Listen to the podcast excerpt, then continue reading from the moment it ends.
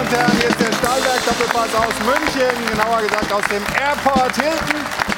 Wir freuen uns, dass Sie dabei sind und mit uns in den nächsten Stunden über den Bundesliga-Fußball sich unterhalten lassen und wir sprechen drüber. Also, es war ganz schön was drin an diesem Spieltag bisher. Schalke zum Beispiel gestern Abend. Schalke lebt noch. Schalkes ja, Klassenverbleibshoffnungen sind noch am Leben. Dafür musste allerdings hart gearbeitet werden. Und es hat auch verdammt lang gedauert, bis der Sieg eingetütet war gegen Bremen. 90. plus 2. Und dann flog das Dach weg. Aber reicht das für S04? Ist das Restprogramm nicht zu schwer? Das besprechen wir in dieser Sendung. Natürlich sprechen wir auch über den BVB, der ja als Tabellenführer in den Spieltag gegangen ist, dann unentschieden gespielt hat in Bochum. Jetzt haben sie es nicht mehr selbst in der Hand. Haben sie es selbst aus der Hand gegeben im Meisterschaftskampf gegen die Bayern? Oder war es doch nur der Schiedsrichter mit seinen Fehlentscheidungen. Darüber müssen wir dringend hier in der Sendung sprechen, auch mit unseren Reportern. Zum einen haben wir Kerry Hau in München, der sehen wir aber Patrick Berger, der ist in Dortmund, der ist parat, um uns alles über Schwarz-Gelb zu sagen. Und auf der anderen Seite eben Kerry Hau vor dem Spiel der Bayern heute gegen Hertha vor dem Mannschaftshotel. Also da gibt es Informationen von den beiden Teams an der Spitze. Und wir haben den Mann da, der für, diesen, für diese Unruhe gesorgt hat letztlich. Sascha Stegemann, der Schiedsrichter der Partie Bochum gegen den BVB.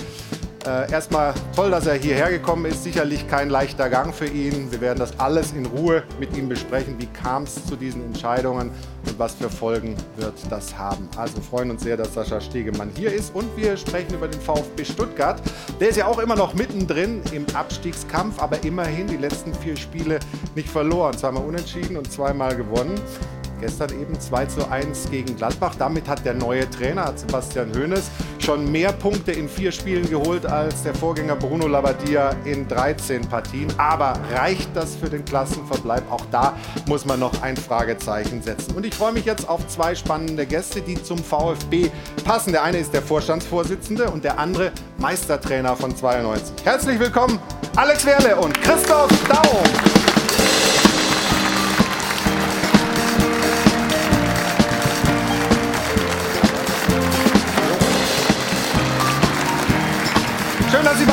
Sind. Hajo von Adel und Band begleiten Sie rein. Christoph, Alex, hallo, servus. Schön, dich zu sehen. Schön, dich zu sehen. Und du siehst gut aus. Wie geht es dir? Ich war hier in der Maske, von daher vielen Dank. ähm, wir äh, sind auf einem ganz guten Weg. Es ist ein bisschen so eine heimtückische Krankheit, die ich habe. Aber ich fühle mich beim Dr. Wolf und beim äh, bei der Onkologie in Köln in besten Händen. Und äh, äh, so, so eine Sache ist eben kein Sport, sondern Man muss vielleicht auch sagen, du, du kämpfst gegen eine Lungenerkrankung. Ne? So ist es, klar.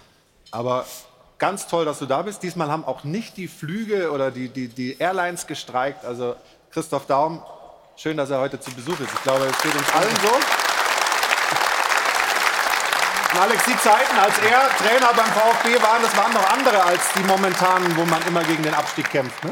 Ja, klar, glorreiche Zeiten. Ne? Deutscher Meister geworden. War eine große Zeit für den VfB. Auch da wurde ein Fundament gelegt. Und ja, wenn man ernsthaft die letzten zehn Jahre anschaut, dann gab es leider nicht mehr den Erfolg. Das war 92 damals in Leverkusen unvergessen. Können wir die Bilder noch mal sehen? Ja, guck mal, da sind sie. ah, super. Tut gut, ne? Ja, sehr gut. Also es sind äh, Erinnerungen, äh, die dich mit dem Schwarmland äh, verbinden und die natürlich auch in deiner Karriere absolute Highlights sind. Da fehlen dir manchmal so ein bisschen die Worte, um diese Gefühle zu beschreiben, die sich damals breit gemacht haben. Wunderbar, toll. Tolle Mannschaft. Ja, absolut. Sprechen wir natürlich auch drüber, über die ja. glorreichen Zeiten des VfB Stuttgart und wie es in Zukunft vielleicht besser wird, als es in den letzten Jahren ausgesehen hat mit Alex Werle und Christoph Daum. Schön, dass ihr da seid, aber wir haben natürlich noch weitere Gäste. Hochkarätige Runde heute. Ich freue mich sehr, Sie zu begrüßen. Von der ARD kommt zu uns die Nummer 1 vom ersten, nämlich Fußballkommentator Tom Bartels. Guten Morgen. Guten Morgen. Ich freue mich sehr über den Besuch eines Klartextsprechers. Hier ist der freie Journalist Martin Quast. Hallo. Guten Morgen. Unser nächster Gast war Journalist, ist mittlerweile Mentalcoach und Podcaster, hat als Podcaster den Leader Talk, wo er mit Trainern spricht. Einer davon war unter anderem auch unser heutiger Gast Christoph Daum. Hallo Munir Zituni. Und ich bin mir ganz sicher, wie früher auf dem Feld kann man sich auch heute im Doppelpass wieder auf ihn verlassen. Hier ist unser Sport 1 Doppelpass-Experte. Hier ist Stefan Effenberg.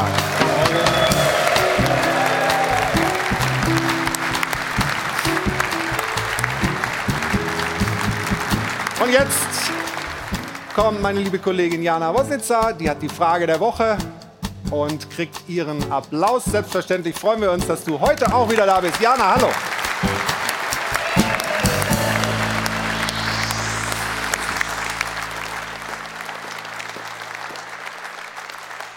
Schönen Sonntagmorgen zusammen. Wir schauen noch einmal zurück auf den Freitagabend, denn dort in den Twitter-Trends waren folgende Begriffe. Schiedsrichter, Elver, Fehlentscheidung und tatsächlich auch der Name Sascha Stegemann. Und deswegen kommen wir auch heute natürlich nicht drum rum und freuen uns deswegen auch umso mehr, dass Sascha Stegemann den Weg zu uns heute gefunden hat, um sich den Fragen rund um dieses Thema und diese Fehlentscheidung zu stellen. Und eine Frage können wir auch direkt einmal an Sebastian Kehl stellen, der hat nämlich darauf eine klare Antwort.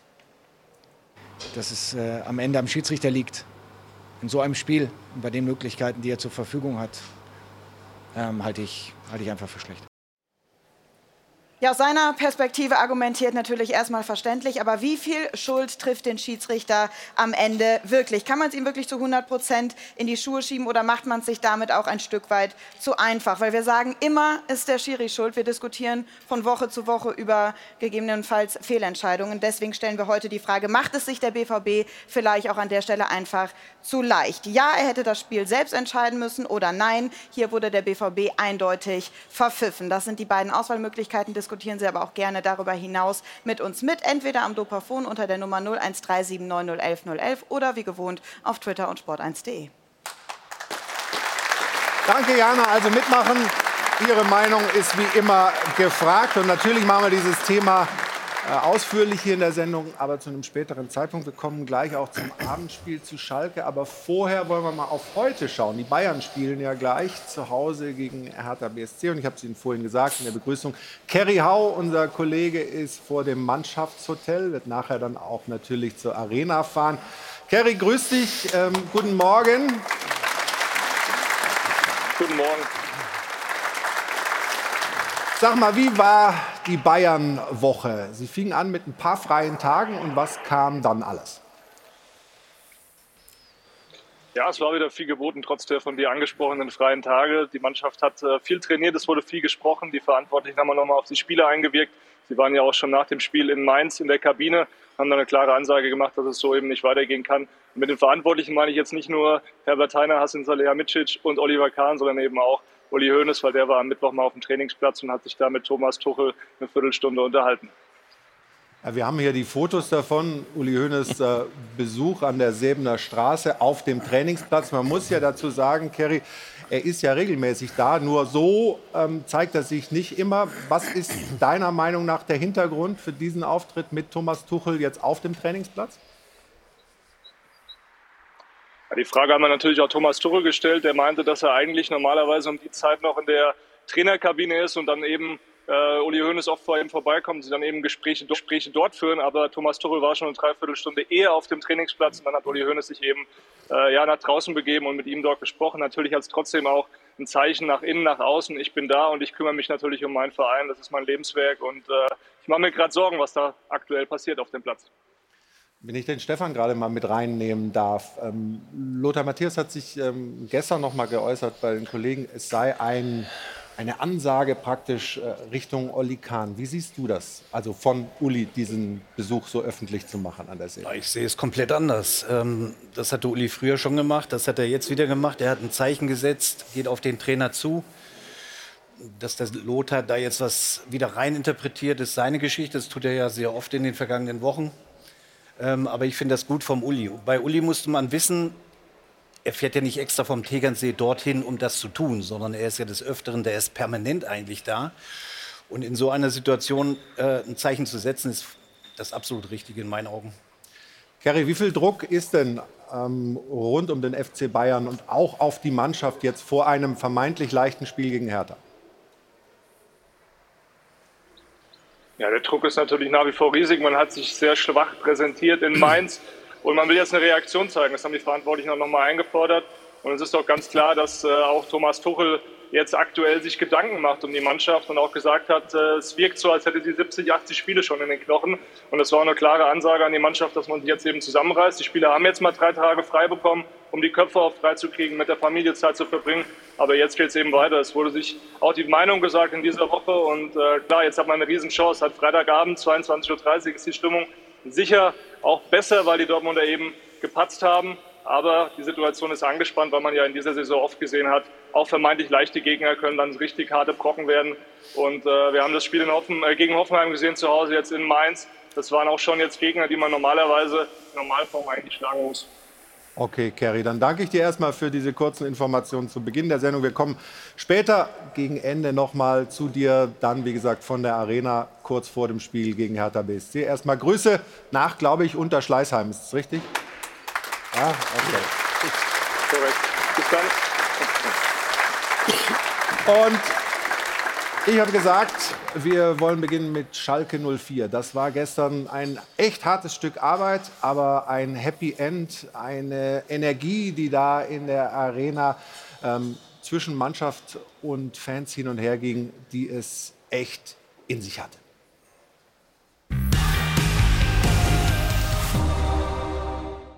Sie wollen hüpfen, hüpfen, hüpfen wollen, hüpfen, hüpfen, hüpfen wollen, hüpfen, hüpfen, hüpfen wollen sie. Was für ein Happy End für die Schalker und ihre treuen Fans. Nach dem Führungstreffer der Bremer erlauben sie ein paar Floskeln. Glaubten manche, der Drop sei schon gelutscht. Aber die Schalker steckten nicht auf, fanden über den Kampf ins Spiel, gruben jeden Zentimeter Rasen um hatten aber erst einmal nicht das nötige Glück im Abschluss. Bis sie doch den Ausgleichstreffer erzwangen. Dank Vandenberg und einer starken Teamleistung. Aber diese Geschichte hat auch einen echten Helden und der heißt Drexler. Fantastische Rettungstat in der ersten Minute der Nachspielzeit und in der zweiten tatsächlich der entscheidende Treffer zum 2 zu 1. Resultat bedingungsloser Hingabe. Ein Triumph des Willens und des Glaubens an die eigene Stärke, nur möglich durch die enge Bindung zwischen Fans und Mannschaft. Und darum glauben wir, die Moral der Schalker kann den Abstieg doch noch verhindern.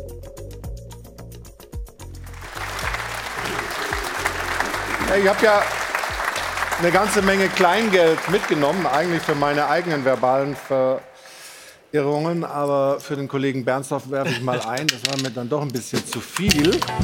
Seine ganzen Floskeln.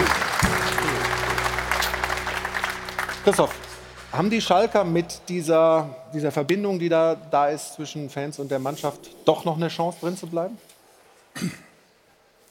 Mit dieser Verbindung kannst du natürlich sehr viel ausgleichen, was an individueller Qualität äh, nicht so vorhanden ist. Denn wenn ihr dir mal den Kader anschaust, äh, dann äh, werden wenige äh, sagen, mit dem Kader wirst du klar die Liga erhalten. Aber du kannst eben dann durch mannschaftliche Geschlossenheit, durch Teamgeist und vor allen Dingen durch einen fantastischen Trainer, der sehr, sehr gut zu dieser Mannschaft passt, sehr, sehr viele Dinge ausgleichen. Und dann kommt noch die Atmosphäre des Stadions dazu dazu. Die Spieler glauben ja auch, dass die äh, Zuschauer sie tragen. Da kommt, äh, wie man so schön sagt, der zwölfte Mann wirklich mit ins Spiel. Insofern äh, beeindruckende äh, äh, Serie, die Schalke hingelegt äh, hat, dass sie sich nie aufgegeben haben. Bei dem Restprogramm Mhm. Okay, äh, äh, da muss natürlich äh, äh, einiges äh, zusammenkommen, damit sie die Liga halten. Ja, da ist das Restprogramm. Also Mainz auswärts, Bayern auswärts, Frankfurt zu Hause und Leipzig dann noch mal auswärts. Stefan, wie viele Punkte holt Schalke da noch? Zwölf. also rechnen kannst du gut, das ist prima. Nein, natürlich ist das ein Hammer-Restprogramm, überhaupt keine Frage. Dreimal auswärts. Ähm, Bei den Heimspielen wissen wir alle, da stehen natürlich alle Schalker wie eine Einzelne der Mannschaft. Ich bin mir ziemlich sicher, dass sie versuchen werden, diese drei Auswärtsspiele auch zum Heimspiel zu machen, zu gestalten, die Fans. Ähm, und von daher, es ist ja immer eine Frage, wie sie sich verkaufen. Und ich glaube, das kam gest, äh, gestern bei den Fans bei der Schalker auch sehr, sehr gut an. Sie hauen alles rein, sie haben Rückstand gedreht, sie haben Moral gezeigt, richtige Einstellung, all das, was den Fußball ausmacht. Und ich glaube, das sollten sie in den letzten vier Spielen auch bringen. Und wenn es dann reicht, dann werde ich hier sitzen und applaudieren, du hoffentlich auch. Und wenn es nicht reicht, dann haben sie zumindest alles versucht. Ich kann es mir ehrlicherweise nicht vorstellen, wenn ich das sagen darf, dass es reicht, weil das Programm ist äh, normalerweise nicht, nicht mehr zu stemmen, ist zu spät gekommen. Das, was von Schalke, es ist super, dass sie noch mal so viele Punkte geholt haben, aber bei dem Programm äh, kann ich mir beim besten Willen, ich habe die Schalke einige Male gesehen, auch in der Rückrunde, nicht vorstellen, ähm, dass das reichen kann, weil die anderen, die unten stehen, auch Stuttgart, mhm. besser sind, einfach besser sind. Da ist die Tabelle. Also Alex Schalke sozusagen habt ihr nichts mehr mit zu tun. Ne? ist, ja, ist ja ein Punkt, also ein ganzer Punkt, glaube ich. Ne? Oder zwei, nee, einer. Ja, gut. Nein, also ist Quatsch natürlich. Aber äh, ja, das ist wenn, wenn, wenn Tom sagt, äh, er kann sich nicht vorstellen, Könnt ihr euch vorstellen? Naja, erstmal hat der Tom ja Ahnung. Das wissen wir alle. Von daher nehme ich das natürlich äh, ernst und äh, auch äh, zur Kenntnis. Aber wir müssen unsere Spiele erfolgreich bestreiten. Ne? Wir haben alles in der eigenen Hand und von daher ähm, bin ich so oder so zuversichtlich. Aber klar, jetzt am Ende von der Saison äh, hilft natürlich, wenn der eine oder andere dann auch, äh, ähm, sage jetzt mal, Punkte liegen lässt. Für uns ist ganz entscheidend, äh, wir haben zwei direkte äh, Duelle. Äh, jetzt am Samstag äh, in Berlin und dann am letzten Spieltag zu Hause gegen Hoffenheim. Das heißt, wir haben es in der eigenen Hand und wir sind überm Strich, da wollen wir bleiben und ich bin zuversichtlich, dass wir auch drüber bleiben. Wie ist denn deine Zuversicht, was Schalke angeht? Ich bin äh, komplett bei Tom. Ich glaube, dass Schalke 04 aufgrund der Spiele in Mainz, die sind richtig gut. Bei Bayern München, äh, ich glaube, da wird auch nicht viel zu holen sein. Letzter Spieltag in Leipzig, dass Schalke zwingend eines von diesen drei Spielen gewinnen muss, weil mit drei Punkten alleine zu Hause gegen Frankfurt, die holen sie vielleicht werden sie das nicht schaffen. Ich bin äh, auch komplett dabei. Äh, Stuttgart ist deutlich besser. Mhm. Ich äh, glaube nicht, dass ähm, der FC Schalke äh, diesen riesigen Rückstand, den sie hatten, äh, in der Vorrunde mit neun Punkten Platz 17, Platz 18, dass sie das aufholen werden, kann ich mir beim besten Willen nicht vorstellen. Und ich habe gesagt, du bist Mentalcoach. Also das, ja? das, spielt sich ja was zwischen den Ohren ab, auch bei den Schalkern. Ja? Also jetzt nach so einem Sieg, nach so einem Erlebnis es kann ja auch was freisetzen. Ja, das tut es ja auch. Man sieht ja auch, äh, was es auslöst. Ne? Und äh, trotzdem ähm, will ich grundsätzlich erstmal was sagen, was das für ein tolles Wochenende war, also aus Fußballsicht, aus Fansicht. Also wenn wir am Freitagabend das Spiel sehen, wie Bochum gefeitet hat, wie Schalke gestern sich zurückgekämpft hat, die Spannung oben äh, um die Meisterschaft, die Spannung um die Champions League Plätze. Also ich finde gerade erlebt Deutschland einen wunderbaren Fußballfrühling. Da sollten wir erstmal, glaube ich, äh, schätzen, äh, dass wir sowas lange nicht mehr erlebt haben. Und äh, was mir besonders gefiel natürlich, Bochum, äh, welchen Kampfgeist die an den Tag gelegt haben, jetzt unabhängig von der Schiedsrichterdiskussion, aber auch Schalke natürlich, dass da wirklich was passiert ist, dass sie wirklich dran geglaubt haben. Und nach dem Unentschieden nach diesem Tor sieht man richtig, wie die Ersatzbank, wie die Spieler sagen, auf, nehmt den Ball an die Mittellinie, wir wollen unbedingt dieses 2 zu 1. Und ich glaube tatsächlich, dass Thomas Reis äh, den Willen definitiv implementiert hat, aber äh, ja, aufgrund des Restprogramms muss Aber es ist ja keine Konstanz, Munir. Ich habe die Spiele äh, von Schalke gesehen mhm. gegen, äh, gegen äh, Freiburg und auch gegen Hoffenheim. Äh, also ja, du hast also die haben. Aber du musst trotzdem dieses Spiel jetzt sehen. Also wenn du dieses Spiel siehst, dann musst du sagen, Chapeau, wie Schalke sich da zurückgekämpft hat. Mhm. Und wir erinnern uns äh, im Abstiegsjahr, da war das Stadion auch voll, da waren die Fans auch da, aber da war kein Feuer da, da war keine Mannschaft da. Und ich glaube jetzt tatsächlich, dass dort eine Mannschaft sich gefunden hat. Ob das dann fußballerisch langt, ja, das ist die andere Frage. Aber ich glaube erstmal, dass die, die Schalker da eine Basis haben, wo sie, wo sie halt darauf aufbauen können. Also das, was vor zwei Jahren da passiert ist, das wiederholt sich gerade nicht, trotz dieser, dieser Fans. Und das ist erstmal äh, dem Trainer als auch den einzelnen Spielern erstmal anzurechnen, dass sie sich wirklich reinhauen. Und ich glaube, dass die, die Fans das auch honorieren werden und es keine Jagdszenen mehr geben wird am Ende der Saison. Gucken wir mal ins Spiel rein. Ja? Also es ging ja nicht gerade richtig gut los äh, für die Schalker, also relativ früh in Rückstand geraten sind und auch wie sie dieses Gegentor verteidigen, Stefan, ähm, ja, ist jetzt nicht gerade richtig besonders gut. Ne? Ja, hier muss man aber sagen, das ist ein perfekter Pass von ja. Mitchell Weiser. Ne? Schluss, ja. Der, erst mal vorher in dem, in dem Zweikampf ist, aber sofort wieder aufsteht, um genau in die Position zu kommen. Klasse vorbereitet. Duxch hat auch gerade einen Lauf. macht ihn. So, jetzt sehen wir es nochmal. So, hier kommt jetzt Mitchell Weiser an den Ball. Da ist das Foul, da bleiben viele lange liegen. Ja? Das tut er nicht, sondern geht direkt wieder in die Position rein und spielt dann wirklich einen genialen Ball. Den hier. Das ist ein Instinkt. Er weiß, da irgendwo muss Duck stehen, trifft ihn perfekt und Duck natürlich dann eiskalt. Aber nochmal, die Schalke haben sich nie aufgegeben. Und, und das hat mich wirklich gestern beeindruckt, das muss ich schon sagen. Und, und ich muss auch was dazu sagen, weil wir reden hier so über das Restprogramm und hast du nicht gesehen, Hoffenheim hat in München einen Punkt geholt. Bochum hat zu Hause gegen Leipzig gewonnen. Also sie sind ja auch alle oben nicht so stabil. Also ist die Möglichkeit sehr wohl da, in meinen Augen. Und gegen Dortmund einen Punkt geholt, Bochum, ja. Am Freitag erst. Schalke Gucken- auch gegen Dortmund und so weiter. Genau. Ja, ja. Also gucken wir mal auf das 1 zu 1. Das kam dann in der 81. Minute. Da hatte Thomas Reis schon ähm, mehrfach gewechselt, Drexler gebracht und auch Polter gebracht, der dann als Zielspieler vorne, und das muss man ja auch noch mal sagen, dreieinhalb Monate nach einem Kreuzbandriss ähm, sehr wertvoll war. Absolut, in dieser Szene. Genau das ist einstudiert, ne? dieser Einwurf. Dann diese, diese Verlängerung, den trifft er perfekt. Der war nicht einfach. Ne? Den schießt er mit der Innenseite ins, ins Eck. Also das war schon, schon richtig stark. Ähm, er hat die Joker gezogen und sie haben getroffen. Und äh, das spricht, glaube ich, auch irgendwie ein Stück weit von der Überzeugung, dass wir das Spiel noch drehen können. Und dann mit den Fans im Rücken. Also ich bin mir nicht so sicher, dass wir hier sagen können heute, äh, dass Schalke absteigt. Stefan, das können wir nicht, aber Werder ist jetzt nicht die formstärkste Mannschaft der Liga. Ja? Und Werder kann in der Nachspielzeit eigentlich das 2-1 machen, muss es eigentlich fast machen. Können wir, können wir drauf schauen. Und die, das passiert Schalke einfach zu oft. Ja? Die spielen kein Spiel 90 Minuten souverän runter und ähm, dominieren den Gegner. Und die Klasse von Gegnern, gegen die sie jetzt noch spielen, das ist super schade für Schalke. Es ist ein Trauerspiel, wenn die wieder runtergehen. Aber hier, eigentlich Dux ist noch es mal da querlegt, vorbei. oder? Zum Beispiel, ja. Aber dass natürlich Dominik Gut. Drexler das Ding da noch Also für den rettet. freue ich mich. Das ja, ist ein absolut. richtig guter Typ, der Drechsler, und der äh, hat das auch mal verdient. Also natürlich muss er ihn hier querspielen, ja, dann schiebt er ihn rein. Aber Duxch ist ein Vollblutstürmer, wollte Hat den natürlich jetzt auch gerade im. Lauf, ja, also trifft ja dauernd. Ja, aber das war natürlich echt äh, ja, nicht gut. Braucht nur hier auflegen, schiebt er ihn rein. Aber gut für Schalke. Und dann eben das 2 zu 1, 90. plus 2 war wieder Drexler. Christoph, was fällt dir auf bei dieser Szene? Wieder vorne ein Wandspieler und dann der Ball von Salazar ist natürlich nicht schlecht, ne? Nein, es ist auch hier wieder eine kleine Unachtsamkeit, dass äh, der Abwehrspieler äh, nicht äh, vorhersieht, wo kann gleich oder wo wird gleich der torgefährliche Raum sein und lässt den Draxler einfach laufen. Wir haben eben auch gesehen, dass äh, der Duxch auf den zweiten Ball zu spät reagiert. Das sind eben dann so kleine Fehler, wo es um Zehntelsekunden geht.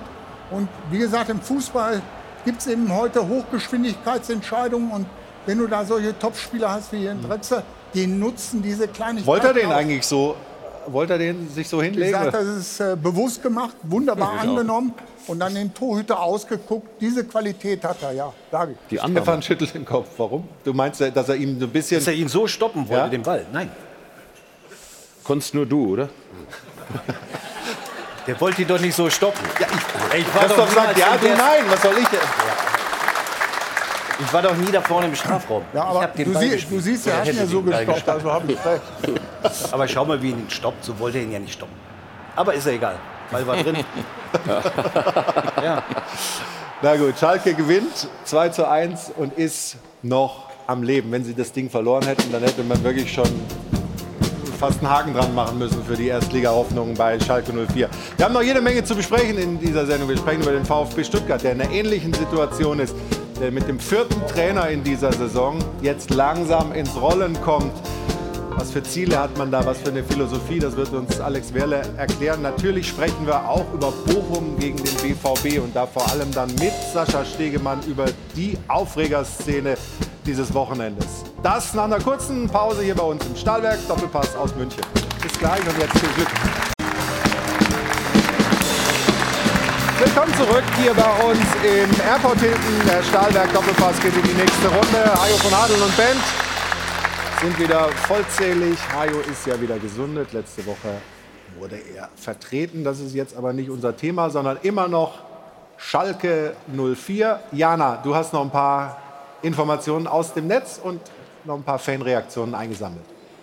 Die wichtigste Information, äh, die habe ich als erstes zu verkünden für Königsblau. Und zwar von Markus. Im Keller brennt noch Licht, Leute. Das ist, glaube ich, das wichtigste Zeichen von gestern Abend gegen aus diesem Sieg gegen Werder Bremen. Ich bin immer noch besoffen, nachdem Schalke gestern deutscher Meister geworden ist. Ja, also nach Abpfiff habe ich mir auch zwischenzeitlich mal gedacht, was genau feiern die Jungs da jetzt eigentlich gerade. Aber das zeigt eben auch, wie immens wichtig diese drei Punkte waren. Und das zeigt vor allem auch den Zusammenhalt zwischen Mannschaft und Fans. Schalke hat die besten Fans in Deutschland und das nicht einmal mehr knapp. Nach dem Spiel haben sich dann noch diese Szenen hier ergeben. Die Ultras unter den Schalker Fans haben sich das Megafon geschnappt und ein paar Worte an die Mannschaft gerichtet. Ich habe sie mir einmal notiert. Das war geisteskrank, was ihr in der zweiten Halbzeit abgerissen habt, haben sie gesagt. Als Einheit werden wir alles erreichen. Wir halten die Klasse. Auf geht's. Also wir halten fest, der Glaube, zumindest mal von den Schalker Fans an die Mannschaft, ist definitiv noch da.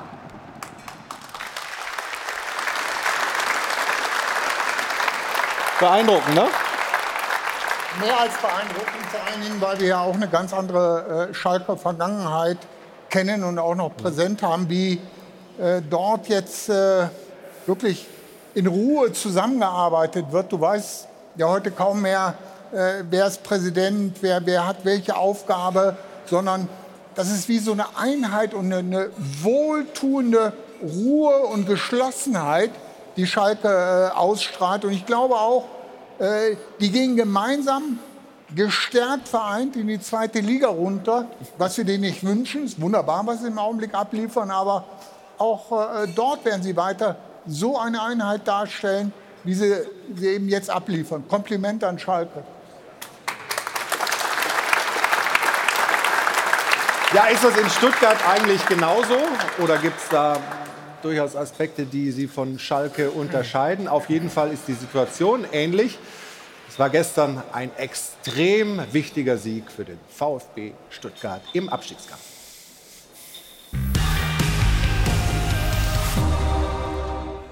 Der vierte Retter bringt vielleicht tatsächlich die Rettung. Sebastian Hoeneß bleibt auch im vierten Ligaspiel mit dem VfB Stuttgart ungeschlagen.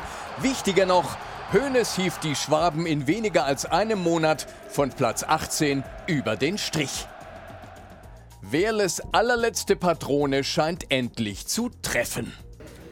Es war Gold wert und trotzdem wirst du am Ende mit 28 Punkten nicht in der Liga bleiben. Das steht fest. Äh, wir haben eins erreicht, wir haben unsere Ausgangssituation ein wenig verbessert. Seit 13 Monaten ist Alexander Wehrle Vorstandsvorsitzender und hat den VfB seither personell komplett umgekrempelt. Vier Trainer haben seither versucht, den VfB aus der Gefahrenzone zu bringen. Dazu noch zwei Manager. Doch Wehrles Bilanz ist mäßig.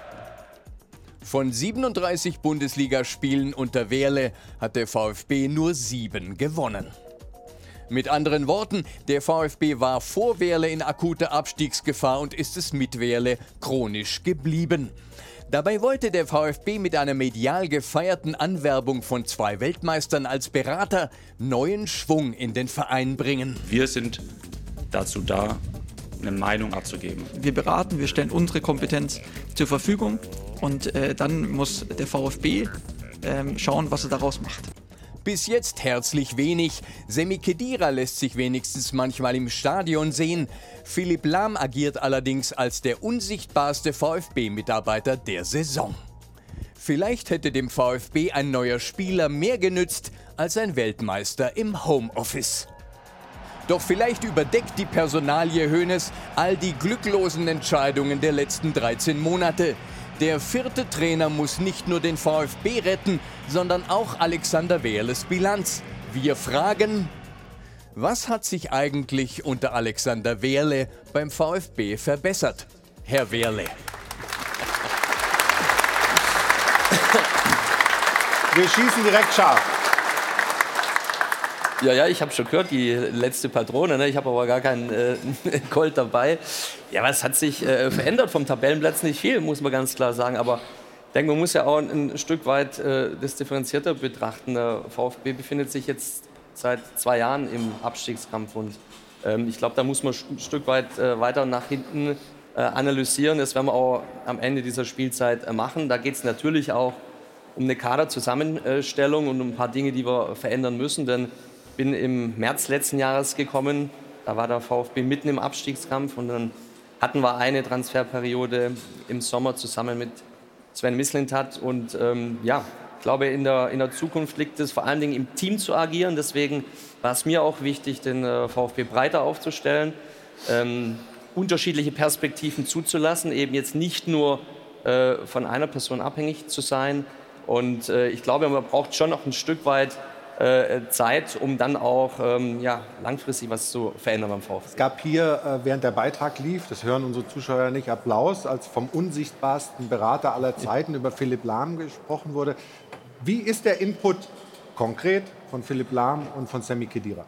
Also wir haben wöchentlichen Austausch zusammen mit Fabian Wohlgemuth, Christian Gentner und äh, den beiden. Und ähm, sie sind auch bei den Kaderplanungssitzungen. Ähm, da ist der Cheftrainer noch dabei, da sind die Chefscout dabei.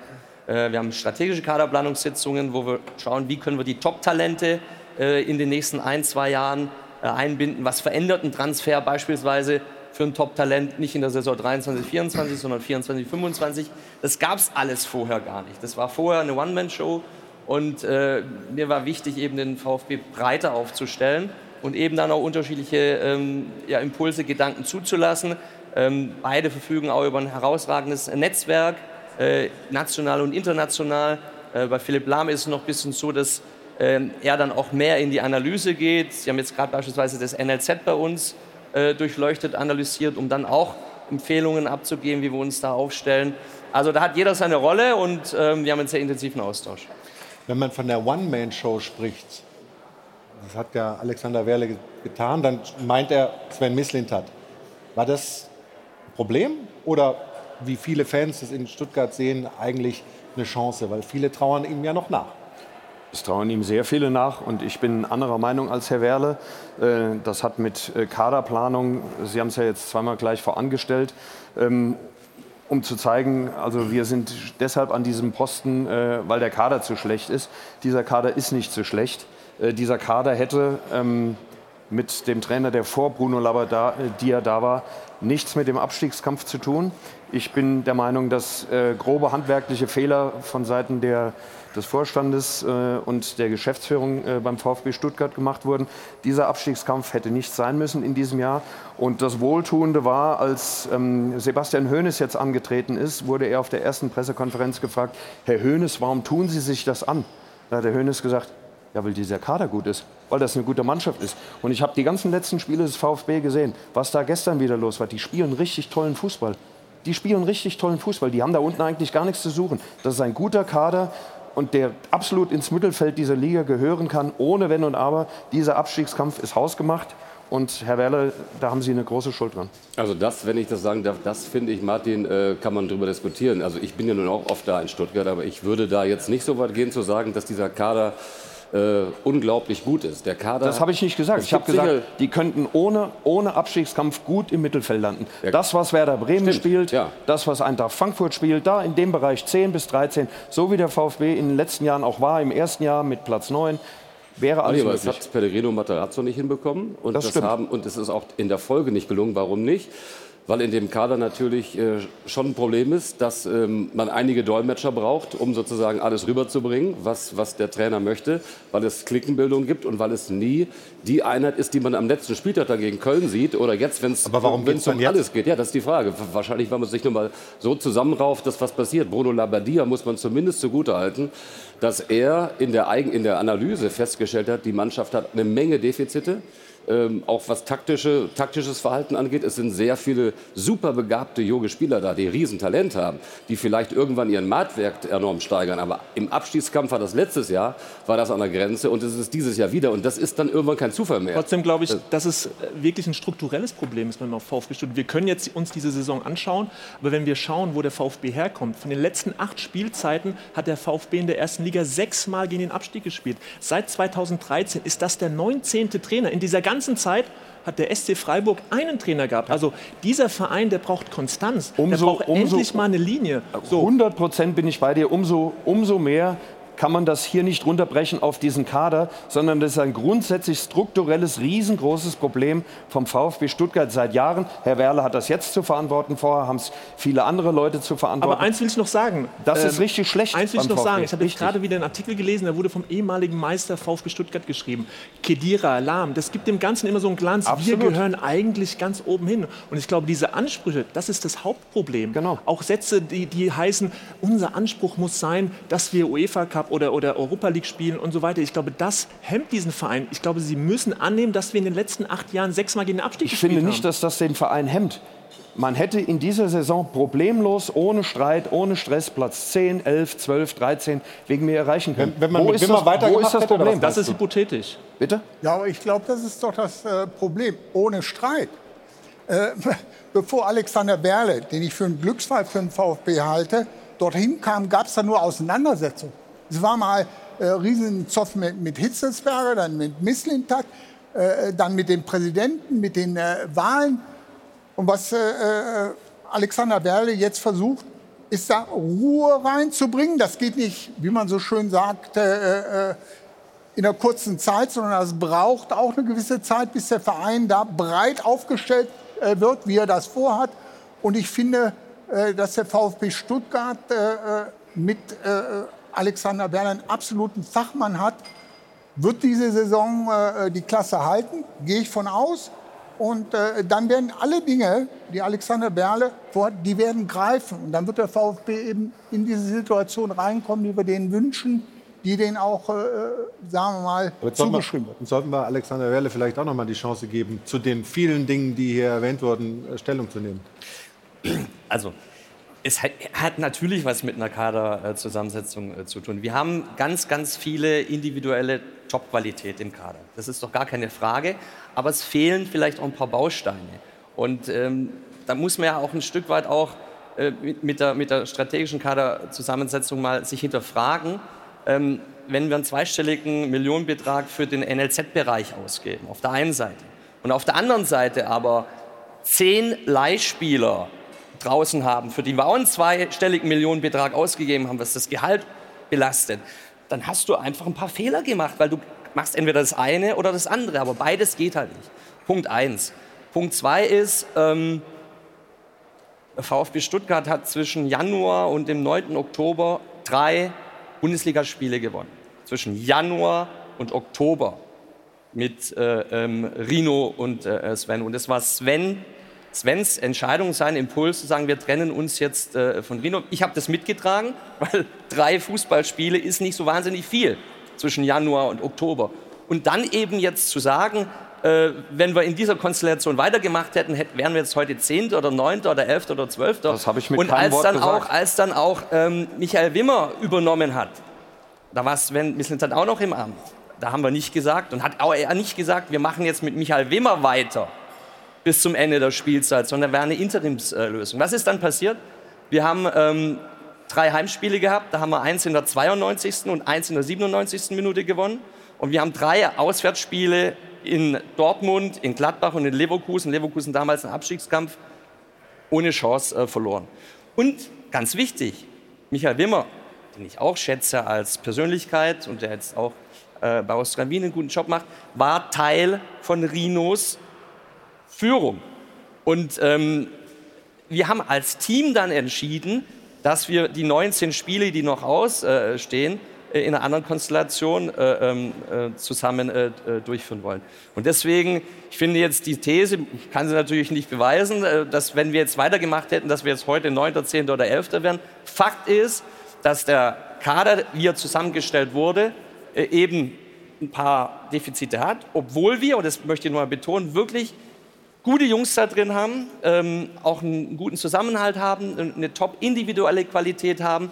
Aber es fehlt an der einen oder anderen Stelle noch was. Und das müssen wir in der Zukunft äh, durch eine andere äh, Kaderzusammenstellung dann eben verändern. Herr Werle, der äh, Michael Wimmer, ich habe mit keinem Wort gesagt, dass das mit Rino äh, gut gegangen wäre. Ähm, da musste irgendwann der Manager auch reagieren, weil ich denke, dass äh, Pellegrino Matarazzo auch in alte Verhaltensmuster zurückgefallen ist und Fehler auch gemacht hat und dann ging es halt nicht mehr. Aber wenn das Problem vor allem das Miteinander ist, finde ich, ist das ein ganz entscheidender Fehler, der dann gemacht wurde. Michael Wimmer hat 1,71 Punkte geholt. Das war richtig gut. Die, der hat die Mannschaft hinter sich vereint. Der hat die Köpfe frei bekommen. Das war eine totale Bezugsperson für diese Mannschaft. Die Spieler haben diesen Mann sehr gemocht. Sie sind ihm gefolgt. Das gleiche wie jetzt Sebastian, Höhne, äh, Sebastian Hoeneß. Ich kenne sehr viele Spieler. Ich habe mit sehr vielen Spielern genau über dieses Thema gesprochen. Man hat ihnen die Bezugsperson weggenommen und ersetzt durch Bruno Labbadia. Bruno Labbadia hat in der Vergangenheit viele Erfolge gefeiert, auch übrigens beim VfB, dass der VfB jetzt so durchs Messer, äh, wie das Messer durch die Butter gerade geht mit dem Fight und Power. Das hat er mit viel Training, äh, das ist auch ihm zu verdanken.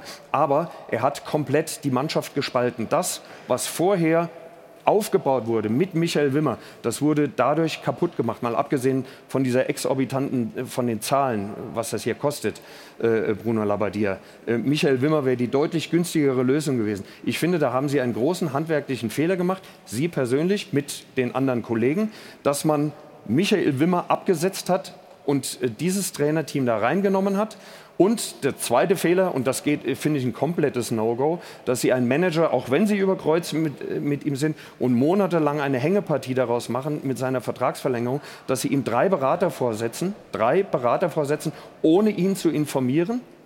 Kein Wort dazu. Das ist äh, also Kompetenz komplett abgeschnitten. Äh, und sich danach, ah ja, gut, äh, habe ich irgendwie vergessen, Entschuldigung oder sonst was. Äh, ein riesengroßer Fehler. Das macht man einfach nicht. Und das hat dazu beigetragen, dass im VfB weiterhin ein Riss drin ist. Es gibt viele, viele für und es gibt viele wider. Sie wissen ganz genau, dass es im Moment einen Antrag von vielen Fans gibt ähm, für eine außerordentliche Versammlung und sie vereinen nicht. Herr Werle, das ist mein Eindruck aus vielen Gesprächen, aus dem, was ich erfahre, sondern sie werden mehr und mehr eine Reizfigur. Und das wird bei diesem hochemotionalen Verein wie dem VfB Stuttgart nicht gut gehen. 100 Prozent. Meine Meinung. Ja, das ist ja Ihre Meinung, das ist ja in Ordnung. Ähm, wissen Sie, äh, ich habe natürlich genauso viele Gespräche geführt äh, mit den Protagonisten und ähm, es ist schon ein Unterschied, ob du jetzt als Co-Trainer äh, ähm, jetzt die Verantwortung übernimmst und wie gesagt, es waren äh, sehr enge äh, Partien zu Hause. Du hättest die auch unentschieden, du hättest auch verlieren äh, können. Also das, was Sie so beschreiben, dass es einfach gewesen wäre, jetzt mit Michael Wimmer weiterzumachen, ähm, dann hätte, glaube ich, auch Sven Mislintat, der ja noch in der Verantwortung damals war, als äh, Sportdirektor gesagt, wir machen weiter. Meine äh, Zielsetzung ist doch, den VfB breiter aufzustellen und auch in, in eine Kontinuität äh, zu überführen, auch Ruhe reinzubringen. Ähm, das ist im Abstiegskampf nicht einfach. Das wäre auf 8, 9, 10 natürlich anders. Da würden auch ähm, unsere Berater äh, anders aufgenommen werden, ist auch keine Frage. Ähm, ich bin fest davon überzeugt, aber dass es damals äh, die richtige Entscheidung war, um, wie gesagt, diese Ruhe mit reinzubringen. Bruno Labbadia war die richtige Entscheidung mit einem zweieinhalb Jahresvertrag auszustatten, höher dotiert als jeder, als also jeder weil Spieler Sie ja, weil Sie ja VfB? auch offensichtlich, weil Sie offensichtlich ja alles wissen. Äh, Nee, ich- Herr Quast. Doch, haben Sie, haben Sie jetzt gerade schon mehrfach. Alles, alles weiß ich nicht, aber Mehrfach- ich weiß ein paar Sachen und die interessieren mich einfach. Nein, haben Sie doch mehrfach beschrieben, was uns das alles kostet und so weiter. Ich kann Ihnen nur sagen, ähm, der Trainerwechsel hat uns gar nichts gekostet. Punkt. Und das, was da immer äh, fabuliert wird, dass wir da ganz viel jetzt Geld ausgeben mussten, das war ja auch ein Punkt, äh, dass äh, Bruno Labbadia uns damals, und dafür schätze ich ihn nach wie vor, auch sehr entgegengekommen ist, als er diese Aufgabe übernommen hat. Das heißt, finanziell hat es für uns überhaupt keine Auswirkungen kurz- darf gehabt. ich kurz fragen, Von daher ähm, kann ich nicht nachvollziehen, wie Sie darauf kommen. Wir haben die Verträge gemacht, deswegen weiß ich auch, was drinsteht. Alex, ganz kurz, äh, dass ich mal nachfrage. Der Trainerwechsel hat uns nichts gekostet. Das ist jetzt beim VfB erstmal schwierig, weil man nicht genau weiß, welcher Trainerwechsel, weil es waren ja ein paar in der Das- Saison.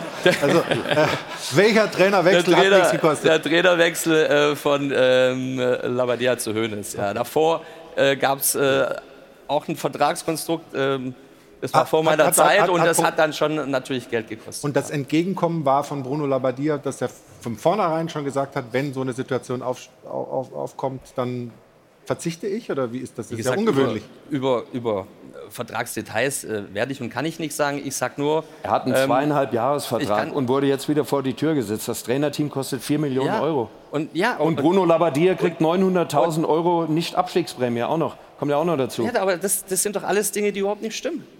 Das sind Aha. alle, ja, es sind doch Dinge, die einfach nicht stimmen. Und äh, wir haben einen Vertrag äh, gemacht mit ihm, der sehr, sehr fair war. Äh, und da bin ich nach wie vor dankbar, dass er diese Aufgabe so übernommen hat. Und ähm, wie gesagt, ich kann nur an der Stelle sagen, das, was Sie gerade gesagt haben, ist einfach nicht richtig. Darf ich vielleicht auch noch zwei Sätze, bevor der Streit völlig eskaliert, noch dazu sagen, ja, zwischen euch? Ähm, Jetzt kommt der ich hab, äh, Schlichter. Ja, ich habe viele Zeiten miterlebt, wo der VfB Stuttgart, äh, ich stand in Leverkusen damals neben der Bank, als der VfB Meister wurde, 92. ich auch? Florian König auch. Äh, 2007 so ähnlich, also glorreiche Zeiten miterlebt. Und ich glaube, wir hatten jetzt die Situation, Alexander Werle ist zurückgeholt worden, in der Hoffnung darauf, dass man an die Zeiten von Erwin Staud anknüpft. Da ist der VfB ja auch Meister geworden. Und ich erlebe es nicht so, und ich spreche auch mit vielen Leuten, dass Alexander Werle eine Person ist, die spaltet. Das war auch in Köln nicht so, sondern der schon versucht, glaube ich, die, die Gruppen zusammenzuführen. Da ist nicht alles einfach in dem Umfeld, aber das versucht er. So, jetzt hat er mit Sven Mislintat eine Figur gehabt, mit der es offensichtlich nicht gepasst hat. Also hat er sich sportliche Beratung, höchst kompetent, von Semi Kedira, Philipp Lahm, auch verdiente VfB-Spieler, dazugeholt. Soweit. Jetzt hat äh, irgendwann natürlich trat die Situation ein. Mislintat wollte auch mit Materazzo nicht mehr weitermachen. Was machen wir jetzt? Wollen wir wirklich Michael Wimmer 19 Spiele das Vertrauen geben, uns durch die Rückrunde zu führen oder rutschen wir nachher wieder ein, unten rein? Michael Wimmer ist jetzt bei Austria Wien. Da läuft so, ja, okay, sind in der Meisterrunde Fünfter. Letztes Jahr waren sie, glaube ich, besser. Aber ich, das beobachte ich alles, weil ich auch sehe, er hat einiges bewegt. Bruno Labbadia hatte über Girassi praktisch nichts zur Verfügung. Und das hätte Michael Wimmer auch nicht gehabt. Und den kann der VfB nicht ersetzen, weil sonst verdammt noch mal kaum einer da vorne irgendwie ein Tor schießt. Das macht fast alles Gerassi. Den, wenn ich das richtig weiß, Sven Mislintat am Ende auch nicht wollte. Er wollte eigentlich einen anderen Stürmer. Es kommt ja aus so Scouting-Sitzungen immer einiges raus. Man hat aber trotzdem sich durchgesetzt Ja, und Gerassi geholt. Naja, also höre, Ja. hörte ich. Jetzt ist er da und Sven Mislintat, muss man aber auch sagen, hat es nicht einfach gehabt. Der musste immer schauen, dass er Überschüsse macht. Deswegen wurde auch Kalajdzic verkauft. Der musste Geld akquirieren, reinholen. Die Gemengelage ist schwierig, aber wenn es menschlich nicht passt, dann ist vielleicht eine Trennung am Ende für beide Seiten das Beste gewesen. Und ich Aber- glaube, letztlich fehlte dem VfB jetzt ganz lange Girassi. Und seit er wieder da ist, läuft es auch wieder besser. Aber, Aber- hinsichtlich jetzt dieser Trainerinstallierung von Bruno Labbadia müssen wir einfach noch mal festhalten, dass es ja auch nicht diesen Rückhalt gab für Wimmer. Also das heißt, auch Misslintat hat ja lange überlegt, es hat, er hat auch keine wirkliche äh, Nachfolge in der Hinterhand gehabt. Und dann hatte man vor der Entscheidung gestanden, Wimmer für die Rückrunde oder einen erfahrenen Mann wie Labbadia, der solche Situationen schon ganz, ganz oft gut gemeistert hat. Und ich glaube, Labbadia, das ist ein guter Trainer an sich. Und dann steht man eben vor dieser Entscheidung. Ähm, Ne, nehmen wir Labbadia, einen erfahrenen Trainer, oder geben wir diesem jungen Trainer Wimmer die Chance für die Rückrunde? Und ich glaube, der, der Knackpunkt ist immer, dass Menschen wie Herr Werle oder auch Misslintat sich halt vorher diese Gedanken machen müssen, entscheiden müssen, nachher dann natürlich bewertet werden. Also ich glaube, die Entscheidung pro Labbadia, die kann man mal machen. Aber war ging- die im Nachhinein falsch? Zum damaligen Zeitpunkt waren wir 100% überzeugt, alle im Team, dass es die richtige Entscheidung war, genau aus den äh, beschriebenen äh, Gründen. Ähm, Bruno hat, ähm, glaube ich, auch gerade in der Vorbereitung vieles äh, ähm, an, an Grundstein gelegt, äh, von die Mannschaft jetzt auch äh, profitiert. Ähm, es ist auch so, dass wir jetzt mal, wenn man die elf Spiele wirklich betrachtet, ne, äh, da hatten wir äh, drei schlechte Spiele gegen Bremen, ähm, gegen Wolfsburg und bei Union Berlin. Alle anderen Spiele waren, waren Niederlagen mit einem Tor.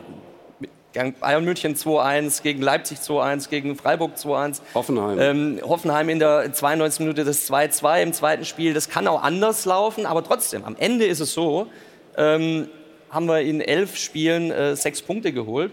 Und dann darf es auch nicht um persönliche Befindlichkeiten äh, gehen. Und da muss sich jeder zurücknehmen, da muss der Club äh, über allem stehen. Und deswegen haben wir dann auch nochmal gemeinsam mit äh, Fabian Wohlgemuth die Entscheidung getroffen. Ähm, auch wenn das mir persönlich für den Bruno natürlich leid getan hat, gar keine Frage, weil ihm selber kann man jetzt wirklich wenig äh, vorwerfen, hat 24 Stunden diesen Job gelebt. Ähm, wie gesagt, hat sich immer fair äh, verhalten. Ähm, und am Ende hat sich die Mannschaft leider bei vielen Spielen, wo sie auf Augenhöhe waren, teilweise besser, nicht belohnt. Und deswegen äh, mussten wir leider diese Entscheidung nochmal äh, äh, treffen. Und ja, und klar, Sebastian ähm, hat jetzt äh, aus vier Bundesliga-Pflichtspielen dann acht Punkte äh, äh, geholt und hat sich die Mannschaft eben häufig äh, belohnt. Wir sprechen gleich weiter über den VfB Stuttgart. Was würde ein Abstieg bedeuten? Was für Chancen sind denn überhaupt noch da? Man ist ja äh, im Pokal noch dabei. Man kann ja Pokalsieger werden, dann wäre das ein Wahnsinnsjahr für den VfB.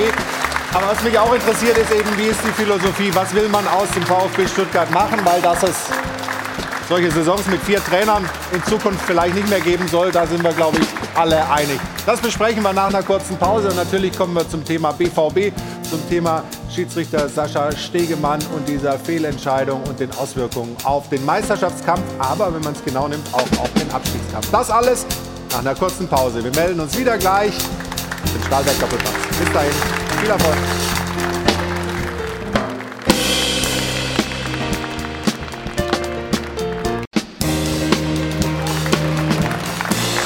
Willkommen zurück beim Stahlberg Doppelpass in München im Airport Hilton. Wir sind beim VfB Stuttgart und es ging hoch her, auch in der Pause, ehrlicherweise. Alex, was hat dich geärgert bei Martin Quast bei seiner, sage ich mal, Brandrede? Ich habe es ja vorher schon gesagt, da sind ein paar Dinge genannt worden, die einfach falsch sind, die, die nicht stimmen, die nicht Vertragsinhalt sind. Damit habe ich mir ein Problem, wenn man sowas dann öffentlich macht. Ich habe auch gesagt, ich zeige das gerne unter vier Augen, damit er auch weiß, dass die Quellen, von denen er die Informationen hat, offensichtlich falsch sind. Ähm, und äh, das habe ich ihm in der Pause ganz offen gesagt. Ich weiß nicht, äh, warum du das jetzt nochmal ansprichst, aber ich kann es auch gerne nochmal öffentlich sagen, was ich in der Pause gemacht habe. Und insgesamt äh, ähm, ist, es, ist es natürlich sein gutes Recht, das alles zu, zu bewerten. Damit habe ich überhaupt kein Problem. Das finde ich völlig in Ordnung. Da hat jeder eine andere Sichtweise. Ähm, und was nicht geht, ist, falsche Vertragsinhalte äh, öffentlich äh, zu kommunizieren, weil ich habe den Vertrag gemacht, ich, ich kenne ihn und deswegen fand ich es nicht in Ordnung. Ich kann dir nur sagen, warum ich es jetzt noch mal gefragt habe. Und zwar, weil ich einfach finde, wenn, wenn jemand wie du, wie ein Verantwortlicher, da sitzt und sich über etwas echauffiert, berechtigt oder unberechtigt, mag ich gar nicht beurteilen, äh, dann finde ich, es gehört sich das, dir die Chance einzuräumen, das noch mal auch on-air zu sagen und nicht nur in der Werbepause. Martin, nimmst du die Einladung an? Den Vertrag mal einzusehen, ist ja ganz interessant, oder? Sehr, sehr, gerne. Man kann ja auch ein bisschen Papier immer mal drüber schieben über die Dinge. Also äh, sehr gerne. Ich, wenn, wenn er das so sagt, äh, nehme ich ihm das natürlich auch völlig ab. Ich habe auch sehr vertrauenswürdige, sehr verlässliche Er Quellen. kennt wirklich den Vertrag. Also das, genau, das ich können wir mal erzähle nicht 100%ig irgendeinen Mist, wenn er den Vertrag. Ich nehme ihm das selbstverständlich ab. Ich komme gerne auf dieses Ding zurück, aber ich will sie ja nicht gegen die Wand nageln. Nur wenn das meine Informationen sind und meine Kenntnisse, dann darf ich auch durchaus das hier sagen. Dann habe ich auch das Recht dazu. Dafür gibt es auch so einen Talk. Und wenn Sie jetzt den, das Gegenteil behaupten, dann lassen wir das jetzt so stehen. Ich glaube Ihnen das trotzdem. Nur Aber Herr, Herr Quast, ich behaupte es nicht, ich weiß es in dem Fall. Können wir Weil uns auf Vertragsinhalte Wir könnten, wir könnten uns Vielleicht der, der Alterspräsident der Runde da noch was.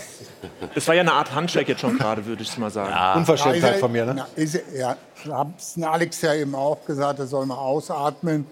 Das ist ja nicht neu in diesem Geschäft, dass irgendwelche Vertragsinhalte äh, mutmaßend an die Öffentlichkeit kommen. Äh, meist stimmen sie nicht. Es wird äh, im Bereich des Geldes immer am meisten gelogen im Profifußball.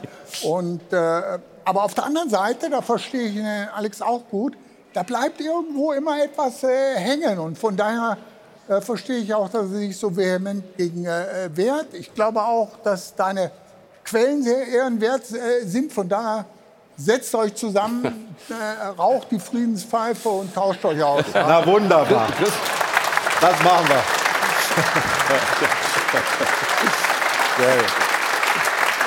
Ja, und ich habe ja gesagt, wir wollen auch ähm, nicht nur nach hinten schauen, sondern eben auch nach vorne schauen. Der VfB Stuttgart steht ja für was und will vielleicht in der Zukunft noch mehr für was stehen, für attraktiven Fußball, für die jungen Wilden 2.0 oder 3.0 oder wie auch immer. Äh, Jana Wosnitzer legt das Thema mal vor. Ja, und damit kommen wir auch wieder zu äh, beinharten Fakten, weil äh, die kann man wirklich so sich einfach errechnen. Seit dem Bundesliga-Aufstieg 2020 hat der VfB Stuttgart nämlich jedes Mal das jüngste Team, das er stellt in der Fußball-Bundesliga. Kein Mal war das ähm, Durchschnittsalter der Mannschaft, die auf dem Platz steht, älter als 25, also jedes Mal eben jünger. Dabei muss man allerdings feststellen, haben es die eigenen, echten Eigengewächse oft schwer. In dieser Saison sind es zum Beispiel nur drei an der Zahl, die überhaupt zum Einsatz kamen. Das sind einmal Laurin Ulrich, dabei handelt es sich tatsächlich aber nur um einen fünfminütigen Joker-Einsatz, Lilian Egloff und Thomas Castanaras. Also das bedeutet, dass die Nachwuchsförderung vielleicht dann doch nicht so gut ist, wie das Durchschnittsalter, dieses junge Durchschnittsalter des VfB Stuttgart vermuten lässt. Und deswegen die Frage an Alexander Werder an der Stelle, wie wichtig ist das Thema Identifikation Identifikation, vor allem von den Spielern mit dem Verein. Denn wie sehr hat er es sich zur Aufgabe gemacht, das in Zukunft zu fördern?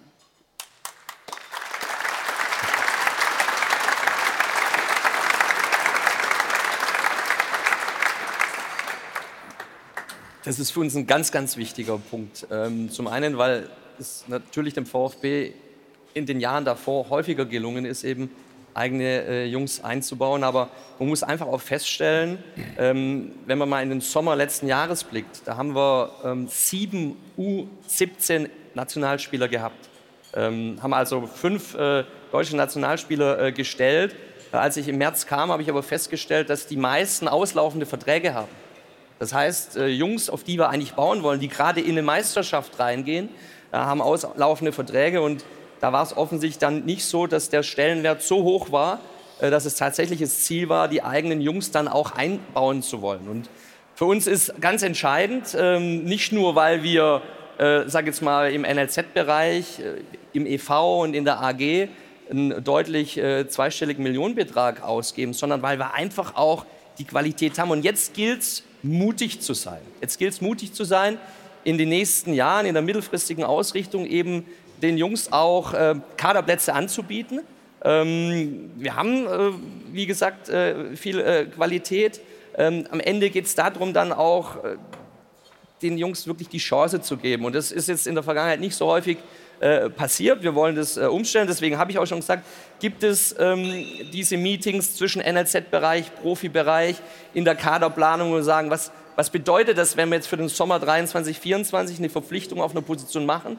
Für den eigenen Nachwuchs für die Spielzeit 24, 25 mhm. beispielsweise. Für alle Positionen. Und da sind auch alle ähm, Akteure mit am Tisch. Und es ist ein Miteinander und jetzt irgendwie nicht ein Gegeneinander nach dem Motto, naja, aber schwierig, wenn ich jetzt äh, 17, 18, 19, 20-Jährige nur von außen verpflichte, was bedeutet das eigentlich für meine eigenen Jungs? Ne? Und da versuchen wir eben jetzt eine gute Mischung hinzubekommen in der Zukunft. Aber klar, es geht um Identifikation. Mhm. Und das ist doch logisch, dass, äh, äh, dass äh, unsere Fans auch das natürlich ein Stück weit äh, kritisiert haben in den letzten Jahren. Das wollen wir verändern.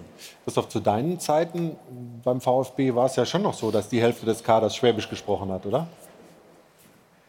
Fast. Die, die, die Mitarbeiter drumherum, ja. Naja, aber, aber ein Günter Schäfer oder ein Guido Buchwald und so weiter, das waren ja alles Leute aus der Region. Ja, mit, no, mit, mit wir, wir, hatten noch ein paar mehr. Ja. Äh, sicherlich war die regionale Anbindung äh, da mehr gegeben. Und auch aus dem Jugendbereich, wenn ich dran denke, äh, äh, wir haben den Thomas Schneider mit hochgezogen, der leider dann einen Bandscheibenvorfall hatte und früh aufhörte. Den Mark Kienle, der eine ganz äh, gute Karriere durchlaufen hat. Jochen Endres. Also äh, ich hatte natürlich auch mit Ralf Rangnick einen Jugendtrainer, der hat mir hervorragende Jugendspieler äh, zukommen lassen. Die haben natürlich auch immer wieder mit eingebaut, weil das war ein Stückchen äh, VfB-Identität. Aber das wieder hinzukriegen, ich sag dir, äh, da, da, das bedeutet natürlich erstens, dass wir darauf schauen, wie wird eigentlich in den Nachwuchsleistungszentren wirklich ausgebildet. Und was ich heute sehr oft sehe, ist, äh, dass der Durchschnitt immer besser ausgebildet wird, aber die Unterschiedsspieler nicht mehr. Mhm. Weißt du, und das ist ein Riesenproblem. Ich will jetzt nicht ein neues Fass hier aufmachen, weil wir ja hier beim VfB äh, sind und ich möchte auch, dass der VfB da wieder Eigengewächse äh, präsentiert, denn die, die, die, die Fans, wie die euch unterstützen und wenn die dann wieder auch einen aus ihren Reihen dort haben, ah, dann wird die Verbindung noch enger sein. Aber Christoph, das ist ja relativ früh verloren gegangen. Ich kann mich auch sehr gut mhm. erinnern, es war früher eigentlich an der Tagesordnung, dass äh, die Jugend des VfB deutscher A-Jugend, deutscher B-Jugendmeister äh, geworden ist. Und zwar serienweise. Richtig. Serienweise sind tolle Spieler ja. äh, dann auch daraus hervorgekommen. Und irgendwann äh, hat das Einzug gehalten, dass die super Jungs, die jetzt überall spielen, ein Knapri, ein Kehrer, ein äh, Toni Rüdiger, Kimmich. gut, der hat wen, ja. Kimmich, äh, äh, Toni Rüdiger hat wenigstens mal für die Profis gespielt, aber dass viele in der Jugend beim VfB ausgebildet wurden und wupp, weg waren sie. So, und da hat der VfB irgendwann weit vor ihrer Zeit, also nicht, ja, also nicht der nächste Pfeil hier, weit vor ihrer Zeit, äh, da hat der VfB irgendwann diesen Zugriff verloren. Und ganz ehrlich, wenn Sie jetzt sagen, ähm, ähm, wir haben tolle Talente, ähm, die jetzt vielleicht auch nicht durchstarten, sagen Sie mir, ein paar Namen, Wo sind die bei einem anderen Erstligisten oder auch bei einem Zweitligisten? Welcher Jugendspieler hat sich irgendwie durchgesetzt? Welcher VfB-Jugendspieler? Da kommt jetzt ein toller Jahrgang, 2005er Jahrgang. Da sind wirklich super Jungs dabei, die Benedetto, Fritschi, Simon und so weiter. Könnte ich noch vier, fünf aufzählen. Tolle Jungs. Raimund, genau. Richtig, die werden sicherlich, Acevedo. die werden jetzt alle 18 Jahre. Das ist jetzt eine Möglichkeit, die mal ranzuziehen. Also äh, da hat sich etwas getan im NLZ vor ein paar Jahren. Sowas NLZ kannst du nicht einfach nur einen Schalter umlegen. Nur vielleicht müsste es einfach mehr sein, äh, was man in dieses NLZ rein investiert. Aber darum ging es mir ja genau, das, was Sie gerade angesprochen haben. Äh, Wir, wir sind letztes Jahr äh, ungeschlagen ins Finale der U17 gekommen, haben dann im Elfmeterschießen äh, gegen Schalke 04 verloren. Also eigentlich die gesamte Saison eigentlich fast ungeschlagen. Wir haben 3-1 im Pokal U19 gegen Borussia Dortmund äh, gewonnen. Das heißt, der 2-5er-Jahrgang, äh, der hat äh, Qualität. Aber natürlich müssen wir den Jungs schon auch Zeit geben. Das ist doch auch klar. Wir müssen schon, und deswegen sage ich ja, wir können jetzt auch nicht alle fünf, sechs Spieler reinpacken, sondern die brauchen ja auch Spielzeit. Und äh, von daher gilt es jetzt eben wirklich auf die nächsten ein, zwei, drei Jahre genau, diese Spieler zum einen zu binden. Das haben wir dann gemacht, weil es war eben nicht so, als ich im März gekommen bin, sondern erst mal gebunden. Und jetzt muss man ihnen die Zeit geben. Und gerade wenn der Schritt, so wie bei Lauren Ulrich, dann zu den Profis hochgeht, äh, dann muss er trotzdem immer noch individuelle Betreuung bekommen, weil er ist ja noch nicht fertig. Und, und genau diesen, diesen Punkt auch ähm, Top-Talente Betreuung und, und das ganzheitlicher zu sehen, auch da haben wir jetzt einen Schritt in die richtige äh, Richtung gemacht. Ähm, aber am Ende werden wir, daran, werden wir uns daran messen lassen müssen, sind wir wirklich mutig genug, äh, den, den Top-Talenten dann auch Kaderplätze zur Verfügung zu stellen. Und wir haben das Und jetzt Spielzeit, oder? Dann irgendwann. erstmal Kaderplätze zur Verfügung zu stellen. Im Training müssen sie sich schon selber durchsetzen. Da ist dann der Trainer en entsch- entscheidend. Äh, da darf es auch keinen Freifahrtschein geben für einen äh, Spieler aus der eigenen Jugend. Aber wir müssen mutig sein und eben dann diese Positionen vom 18, 19, 20-Jährigen nicht unbedingt ausschließlich von außen zu besetzen, weil sonst hätten wir keine zehn Leihspieler, Ja. die draußen sind, die viel Geld gekostet haben, die viel Geld binden. Also du musst dich entweder für den einen Weg oder für den anderen entscheiden. Und aus Beides geht Sicht- aber nicht. Aus meiner Sicht übrigens ist es keine Frage, Martin, dass man da mehr Geld reinstecken muss. Ich glaube, der VfB investiert genug und er hat auch einen sehr großen Staff rund um die Teams.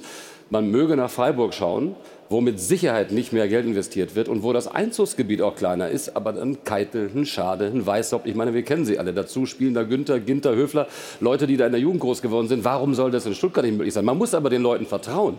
Und da du gibt's hast eine gerade die entscheidende Frage gestellt. Ja, aber der- Warum soll ja. das nicht fu- funktionieren? der Weil Punkt- Stuttgart und Freiburg kannst du gar nicht äh, Ja, aber das wollte ich- vergleichen miteinander. In Stuttgart arbeiten noch mal was 400 fragen, Leute, noch mal was in Freiburg darf. 150. Genau. Also, noch Wir eine jetzt natürlich Frage. eine, eine Jugendspielerdiskussion oder Nee, NLZ-Diskussion nee, nee, aber die. Anspruchshaltung Ich wollte gerne noch mal ins Spiel schauen. Aber gut, Mone, du, Ich finde du an der ja Stelle kurz ein, halten. ein Satz nochmal. Die Frage ist ja, angenommen, der VfB schafft den Klassenerhalt. Und angenommen, Sebastian Hoeneß baut diese jungen Spieler ein nächstes Jahr. Ist der Verein, ist die äh, Fanbasis bereit, dann auch mal ein Abrutschen zu akzeptieren, weil junge Spieler eingebaut werden? Und ich glaube, das ist die Grundhaltung im Verein, die da sein muss. Weil ein SC Freiburg ist auch nicht von 0 auf 100 in die Europa League-Plätze gestartet, Und sondern sind der auch mit Christian Streich mal abgestiegen ja, und wieder und das mit ihm muss, der, aufgestiegen. das, das muss die Basis sein, dass sie akzeptieren, im Umfeld des VfB, dass mal ein Platz 14, Platz 15 mit so einer jungen Mannschaft dann auch dasteht. Aber man hat jetzt gesehen, ich meine, wir sind letztes Jahr in der 92. Minute 15. geworden. Wir sind jetzt äh, auf Platz 16. Wir haben eine herausragende 15, Alex, ihr seid 15. 15. Wir haben eine herausragende Unterstützung äh, von der Fanbasis, muss ich wirklich sagen. Die Aber aktive Fanszene unterstützt uns total. Also von daher bin ich fest von überzeugt, dass genau dieser Weg dann auch mitgetragen So, äh, aber wird. mit einem Gucken wir- Trainer hoffentlich. Mit, Nee, mit nur- einem Trainer. Ja. Genau. Nur um diese Sache zu beenden.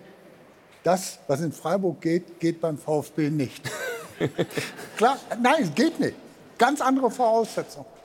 Christoph, das sehe ich anders, weil Freiburg, Freiburg ist inzwischen der große Verein. Nicht mehr der Ja, VfB aber- Stuttgart. aber nicht Okay, im vergleichbar. Augenblick ja, aber jetzt mach nicht zu viel draus. Aber es- mach nicht zu viel draus. Aber dann nehmen wir Köln. Schau Selbst in Köln geht zurück. es. Auch in Köln geht es. Auch Köln äh, bringt Jugendspieler rein und hält die Klasse ohne Probleme. Ja, Beim Köln- VfB spielt kein einziger. Ja, Du kannst Köln- jetzt Mainz, du kannst die Vereine durchgehen. Köln ist natürlich auch äh, in einer ganz anderen finanziellen Situation. Ich glaube, die- in er der Situation beim- ist Stuttgart jetzt auch. Aber Ich glaube, die komm, Konstanz hat wird entscheidend hat, hat sein, So viel- Mercedes schon einiges mit reingetan. Die haben Mercedes zieht sich komplett raus aus dem VfB So, wer, wer würde mir dann folgen und noch mal ins Spiel schauen? Stefan, du vielleicht? das glaube ich nicht. Wir können auch in die Werbung gehen. Also,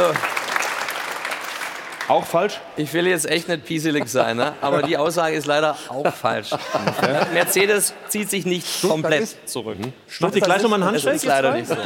Aber nein, wir trinken Pfefferminztee nachher. Ja, genau. Ich trinke so, ich würde die Frage Ah, ja, noch mal trink schon, dir ja. stellen, Stefan.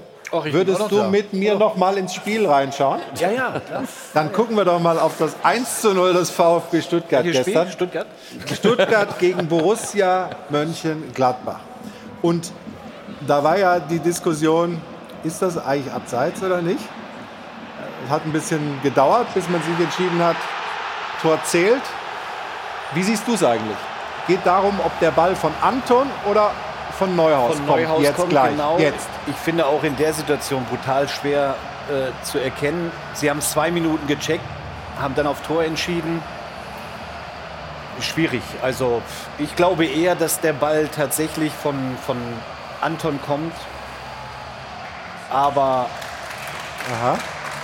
Wir werden es gleich noch mal ein paar Mal, paar mal sehen. Also ja, wir haben es vorhin ja auch ein paar Mal gesehen. und, und uns Wir haben es äh, quasi so oft gesehen, wie wir gerade über den VfB gesprochen haben. so oft. Also permanent. Wir waren uns ja auch nicht sicher. Also Ja, es ist also aus der Perspektive, auch wenn man dann die Lupe dann äh, bemüht, also es ist, äh, wäre abseits, wenn, aber wer spielt? Die, die grüne Fußspitze oder die orangene Innenseite? was sagst du, Tom? Tom, Äh, du musst es ja im Zweifel dann ich als Live-Kommentator oft direkt gehe davon aus, dass der VAR noch drei andere Einstellungen hat. Das sieht für mich jetzt hier, ich sehe es, habe es gestern nur äh, kurz einmal gesehen bei den Kollegen des ZDF, sieht tatsächlich nach Anton aus. Genau.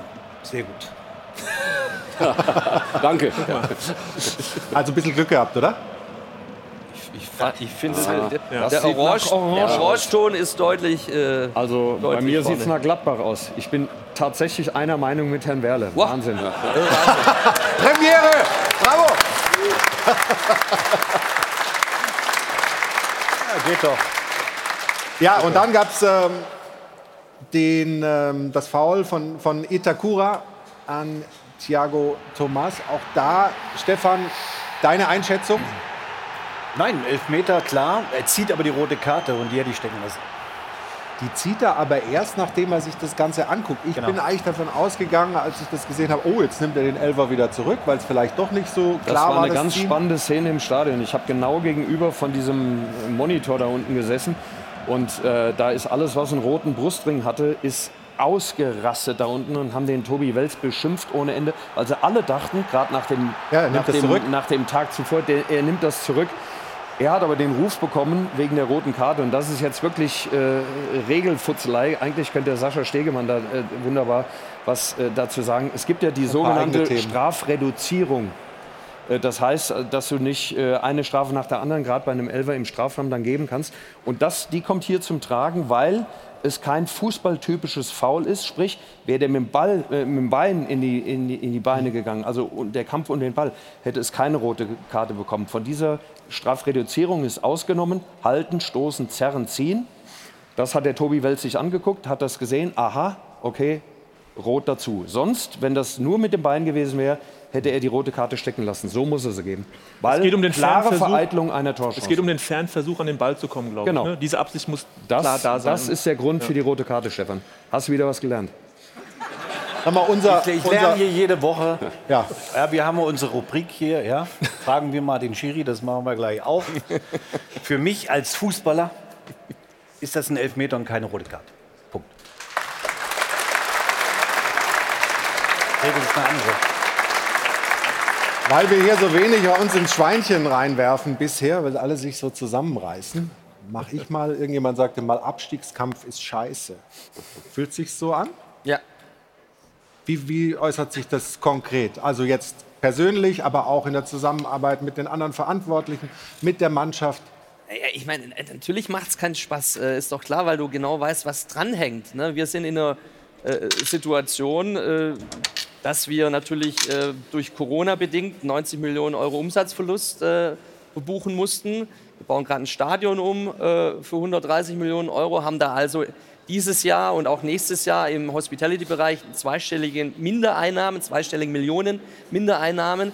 Äh, Und wenn du dann eben noch runtergehst, dann hat das eine andere Auswirkung wie die Abstiege davor. Und von daher weißt du das dann auch, was es eben bedeutet, äh, auch für Mitarbeiterinnen und Mitarbeiter, mhm. ähm, aber für das komplette Umfeld. Und äh, von daher ist es also fürs Nervenkostüm nicht so äh, förderlich. Wie, wie gelingt es dann sozusagen Optimismus vorzuleben und die breite Brust irgendwie auch zu zeigen, die anderen mitzureißen?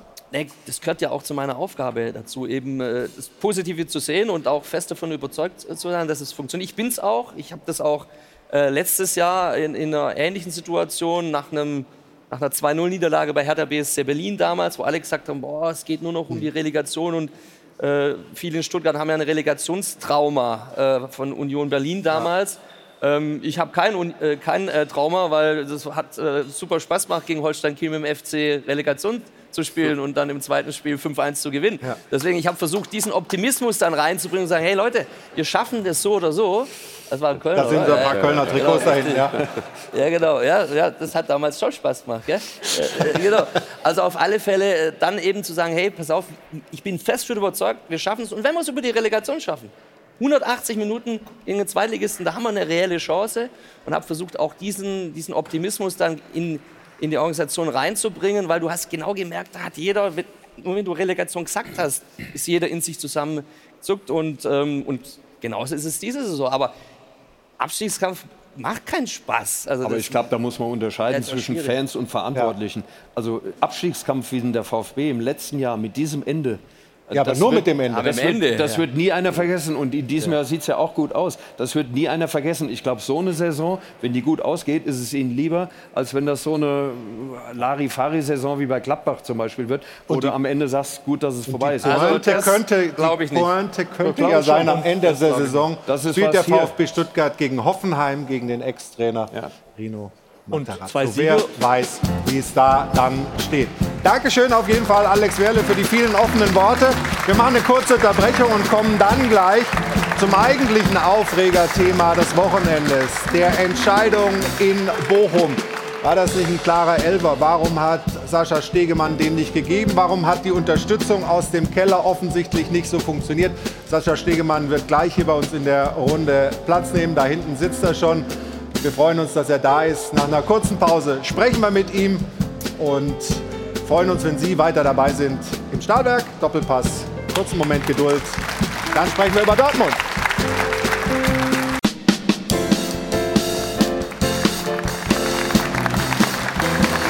Herzlich willkommen zurück zum Stahlwerk Doppelpass aus dem Airport Hilton in München. Ayo von Adel und Ben unterhalten uns in der Pause und wir haben mittlerweile einen weiteren Gast. Ich freue mich sehr, dass er hier ist. Der Mann, der am Freitagabend das Spiel Bochum gegen den BVB gepfiffen hat, der sich äh, hier stellt. Und dafür großen Respekt und herzlich willkommen, Sascha Stegemann.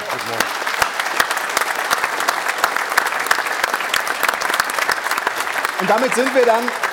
Stefan, magst du mal die Rubrik ansagen eigentlich? Bei Nö. unserer Rubrik? Nee, mach du. Fragen wir doch mal den Schiri. Da fragen wir doch mal den Schiri. Wird präsentiert von Das Örtliche. Ohne Schiris fehlt uns was.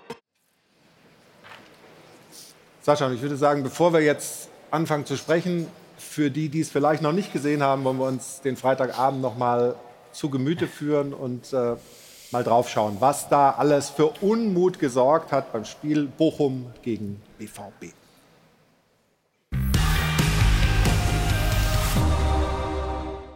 Schier grenzenlose Enttäuschung bei Borussia Dortmund angesichts des nächsten Rückschlags. Noch verstärkt durch das eigene Unvermögen. Natürlich geht das auch auf unsere Kappe, dass wir es nicht geschafft haben, das Spiel frühzeitig zu entscheiden. Doch die Wut auf die Leistung der Unparteiischen überstrahlte alles. Drei Schlüsselszenen. Dieser Schubser vor Bochums Führungstreffer. Dieses Handspiel kurz vor dem Ende. Eklatant aber vor allem dieses eindeutige Foul im 16er kann überhaupt nicht nachvollziehen, wie man bei den Möglichkeiten, die man heutzutage hat, äh, sich das nicht nochmal anschaut und die Kommunikation auch mit dem Videoschiedsrichter auch nochmal sucht. Es ist leicht, es sich nochmal anzuschauen. Dafür haben wir die Hilfe aus Köln, dafür haben wir die Review-Area im, im, in, jedem, in jedem Stadion. Und das ist das Einzige, worum wir gebeten haben. Ohne erhört zu werden. Und dass in dieser Szene der Video Assistant Referee Schiedsrichter Stegemann nicht auf eine mögliche Fehlentscheidung hinwies und der es nicht für nötig befand, die Review Area aufzusuchen, das war in der Tat unglaublich. Der Rest der Geschichte ist schnell erzählt. Das traumhafte und frühe Bochumer 1 zu 0 nach vorangegangenem Foulspiel, wie gesagt, konterte BVB-Stürmer Adiyemi prompt. Und ja, auch ohne Strafstoß besaßen die Dortmunder wieder und wieder erstklassige Möglichkeiten, um das Spiel doch zu ihren Gunsten zu entscheiden. Aber sie nutzten einfach keine. Und ja, das Benehmen von Trainer Terzic war definitiv ein bisschen drüber. Für die Emotionalität an der Linie, da kann ich mich entschuldigen. Das war vielleicht ein bisschen too much. Aber wenn man sieht, was hier auf dem Spiel steht. Nicht weniger als die deutsche Fußballmeisterschaft. Und wegen dieses nicht gegebenen Elfmeters steht selbstverständlich die überaus gewichtige Frage im Raum. Entscheiden Unparteiische das Titelrennen?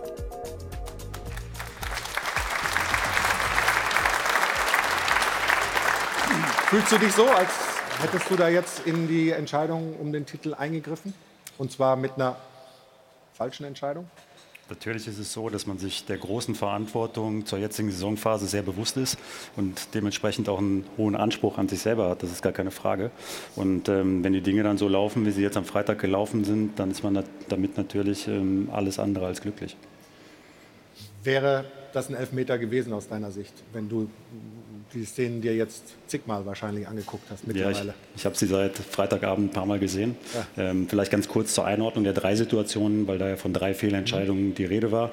Ähm, der erste Vorgang mit Schahn ja, ist für okay. mich relativ klar, ähm, dass es sich um kein, Straf, äh, kein Foulspiel handelt und auch die dritte Szene ist kein strafbares Handspiel. Hängen bleibt dann diese Situation, die wir hier sehen und da muss man sagen, das ist am Ende des Tages nach Betrachtung der Bilder ein klarer Strafstoß.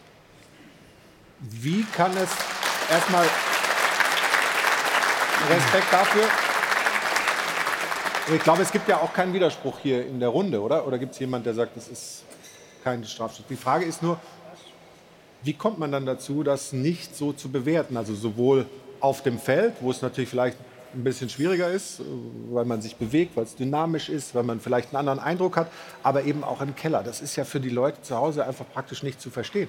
Dass man diese ganzen Zeitlupen, das sind gute Zeitlupen, das sind gute Einstellungen, hat und trotzdem nicht zu der Entscheidung kommt, halt äh, zumindest Sascha Stegemann noch mal in die Review-Area zu schicken. Okay, es sind zwei verschiedene Blöcke. Fangen wir mit dem ersten Block an, äh, die Spielfeldentscheidung. Und auch da muss ich sagen, es ist mein Anspruch, diese Situation auf dem Spielfeld ähm, selber zu lösen. Was war jetzt der Grund, warum es nicht geklappt hat? Ähm, war also, die Flanke kommt von links rein, ich gucke dem Ball nach ähm, und sehe am Ende des Tages eigentlich nur noch einen detaillierten Ausschnitt, nämlich aus dem Zweikampf Suarez gegen Adiemi. Mhm.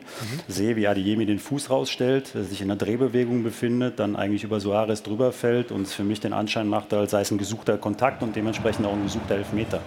Wenn ich jetzt die Bilder sehe, dann fehlt mir in der Gesamtbetrachtung am Ende die Dynamik in der Situation, die ich auf dem Spielfeld nicht erfasst habe, nämlich das unkontrollierte Reinspringen von Suarez und äh, dementsprechend auch das hohe Risiko, was er nimmt. Äh, er spielt nicht den Ball und deswegen äh, ist es nach Betrachtung der Bilder, wie eben schon gesagt, ähm, ein Strafstoß. Zum zweiten Aspekt der Frage ist es natürlich am Ende des Tages so, dass äh, hier ein Eingriff äh, auch richtig und fachgerecht gewesen wäre, ähm, der hier jetzt leider Gottes nicht erfolgt ist. Aber auch das will ich nochmal äh, klipp und klar sagen. Dem ähm, Robert Hartmann, dem geht es heute genauso wie mir auch. Wir sind beide mit der Situation alles andere als glücklich. Wären auch gerne zusammen heute hier gewesen. Das hattet um, ihr vor, ne? Genau, die Situation auch mal darzustellen, auch darzustellen, wie die Kommunikation war. Der konnte allerdings heute leider nicht kommen, weil er äh, eine private Veranstaltung hat. Die Kinder haben Kommunion. Und deswegen ähm, ja, bin ich alleine da, um die Dinge zu erklären. Ähm, ich weiß, es ist jetzt für Außenstehende ähm, schwierig zu vermitteln und es soll auch bei weitem keine Rechtfertigung für irgendwas sein, sondern nur ein Erklärungsansatz. Er ist in dem Moment, hat sich die Bilder angeschaut, auch die Bilder, die wir jetzt sehen, und ist am Ende zu dem Ergebnis gekommen, dass es für ihn kleine, keine klare und offensichtliche Fehlentscheidung ist.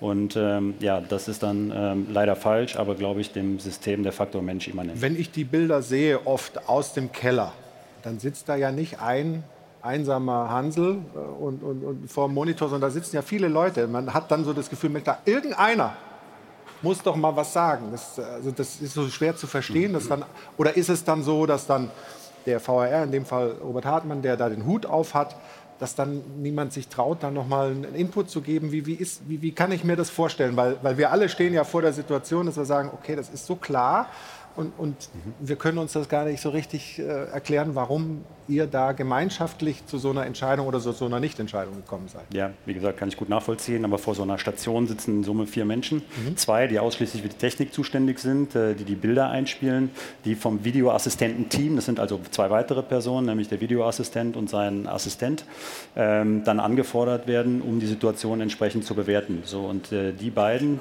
der Videoassistent und sein Assistent, sind eben am Freitagabend bei Betrachtung der unterschiedlichen Perspektiven eben zu dem Ergebnis gekommen, dass auch für Sie maßgeblich ist, dass das Fußrausstellen von Adeyemi der gesuchte Kontakt ist und deswegen es für, sich, für Sie nicht ein klarer und offensichtlicher Fehler ist und haben mir deswegen auch nicht empfohlen, mir die Szene nochmal anzusehen.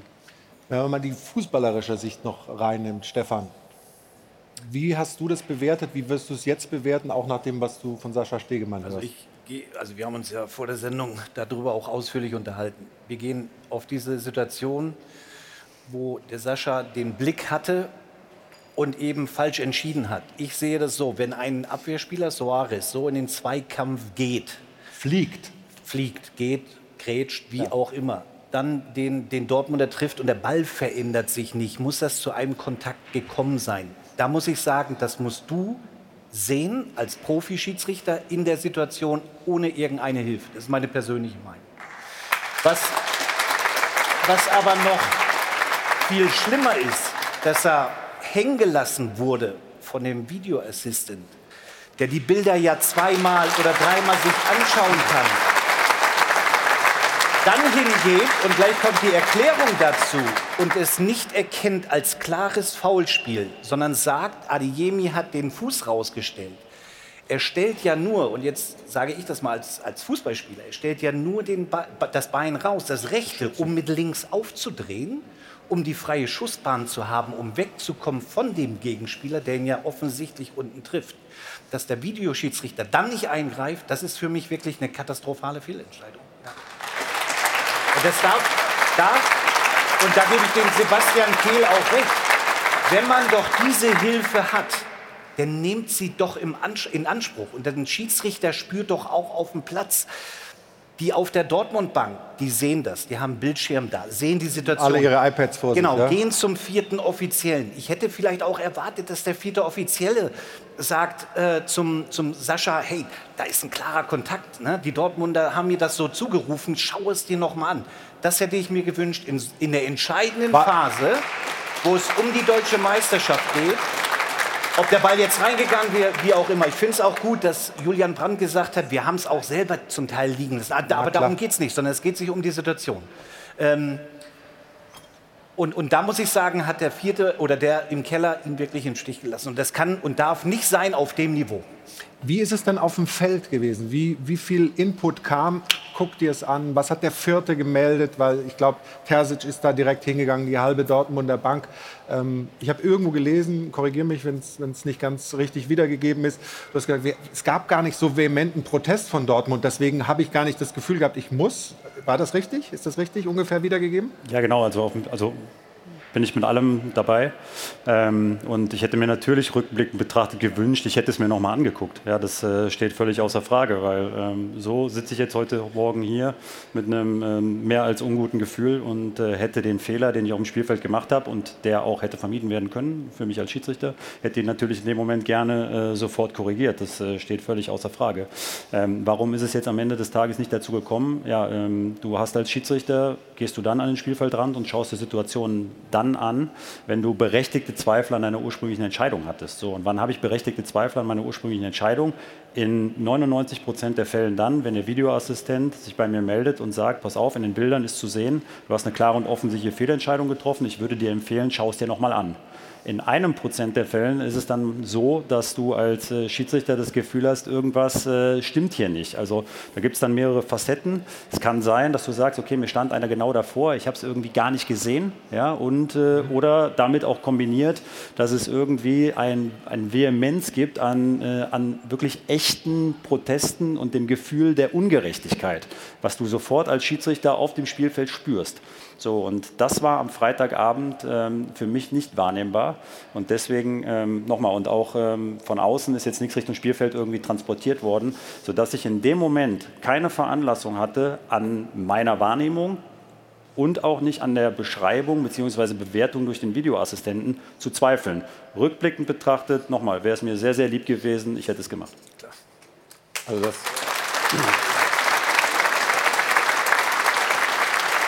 Das Kriterium, dass eine Bank aufspringt und sich unglaublich erregt, weil sie es auf dem iPad sehen, das greift für mich nicht. Ähm, das passiert halt dauernd. Ja, klar. Und das ist auch in den Fällen passiert, die er richtig entschieden hat, finde ich, nämlich das Tor für Bochum zu geben und auch keinen Elfmeter für Dortmund zu geben, weil da wird dauernd aufgesprungen.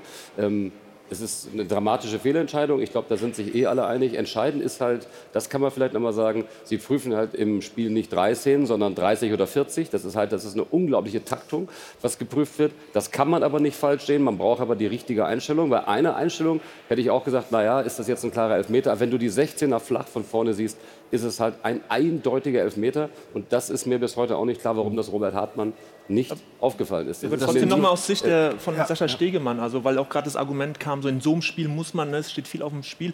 Ich meine, er hat es so gesehen. Das war ein Fehler, das sagt er auch. Und er kann ja nicht im Spiel bei allen Entscheidungen, weil es eben ein wichtiges Spiel ist, rausgehen und sich das anschauen. Also er muss sich ja seiner Wahrnehmung nach, äh, äh, muss er ja vertrauen. Das, äh, das ist ja schon äh, wichtig, dass du da nicht ständig rausrennst, weil dann machst du dich auch unglaubwürdig.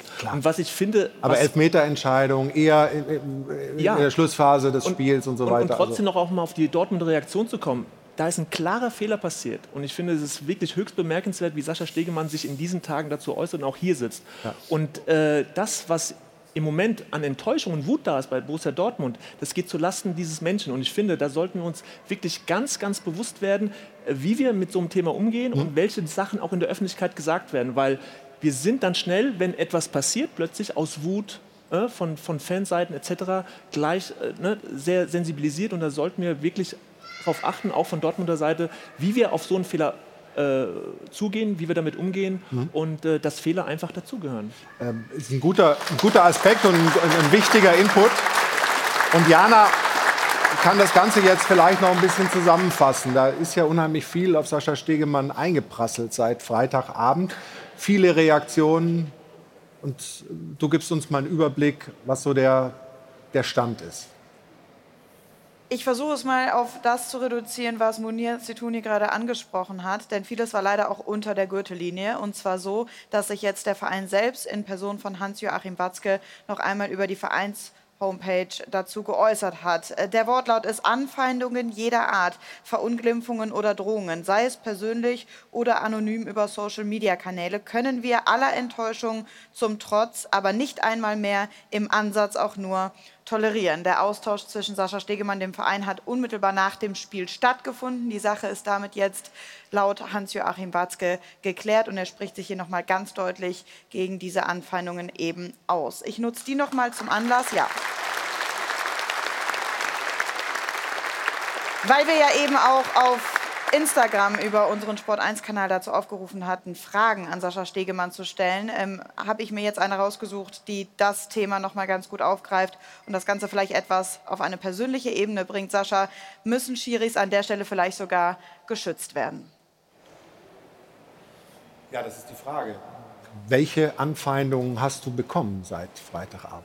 Ähm, grundsätzlich, äh, glaube ich, ist es der Rolle immanent, dass äh, man in der Kritik steht. Das Ja. ist völlig außer, steht völlig außer Frage.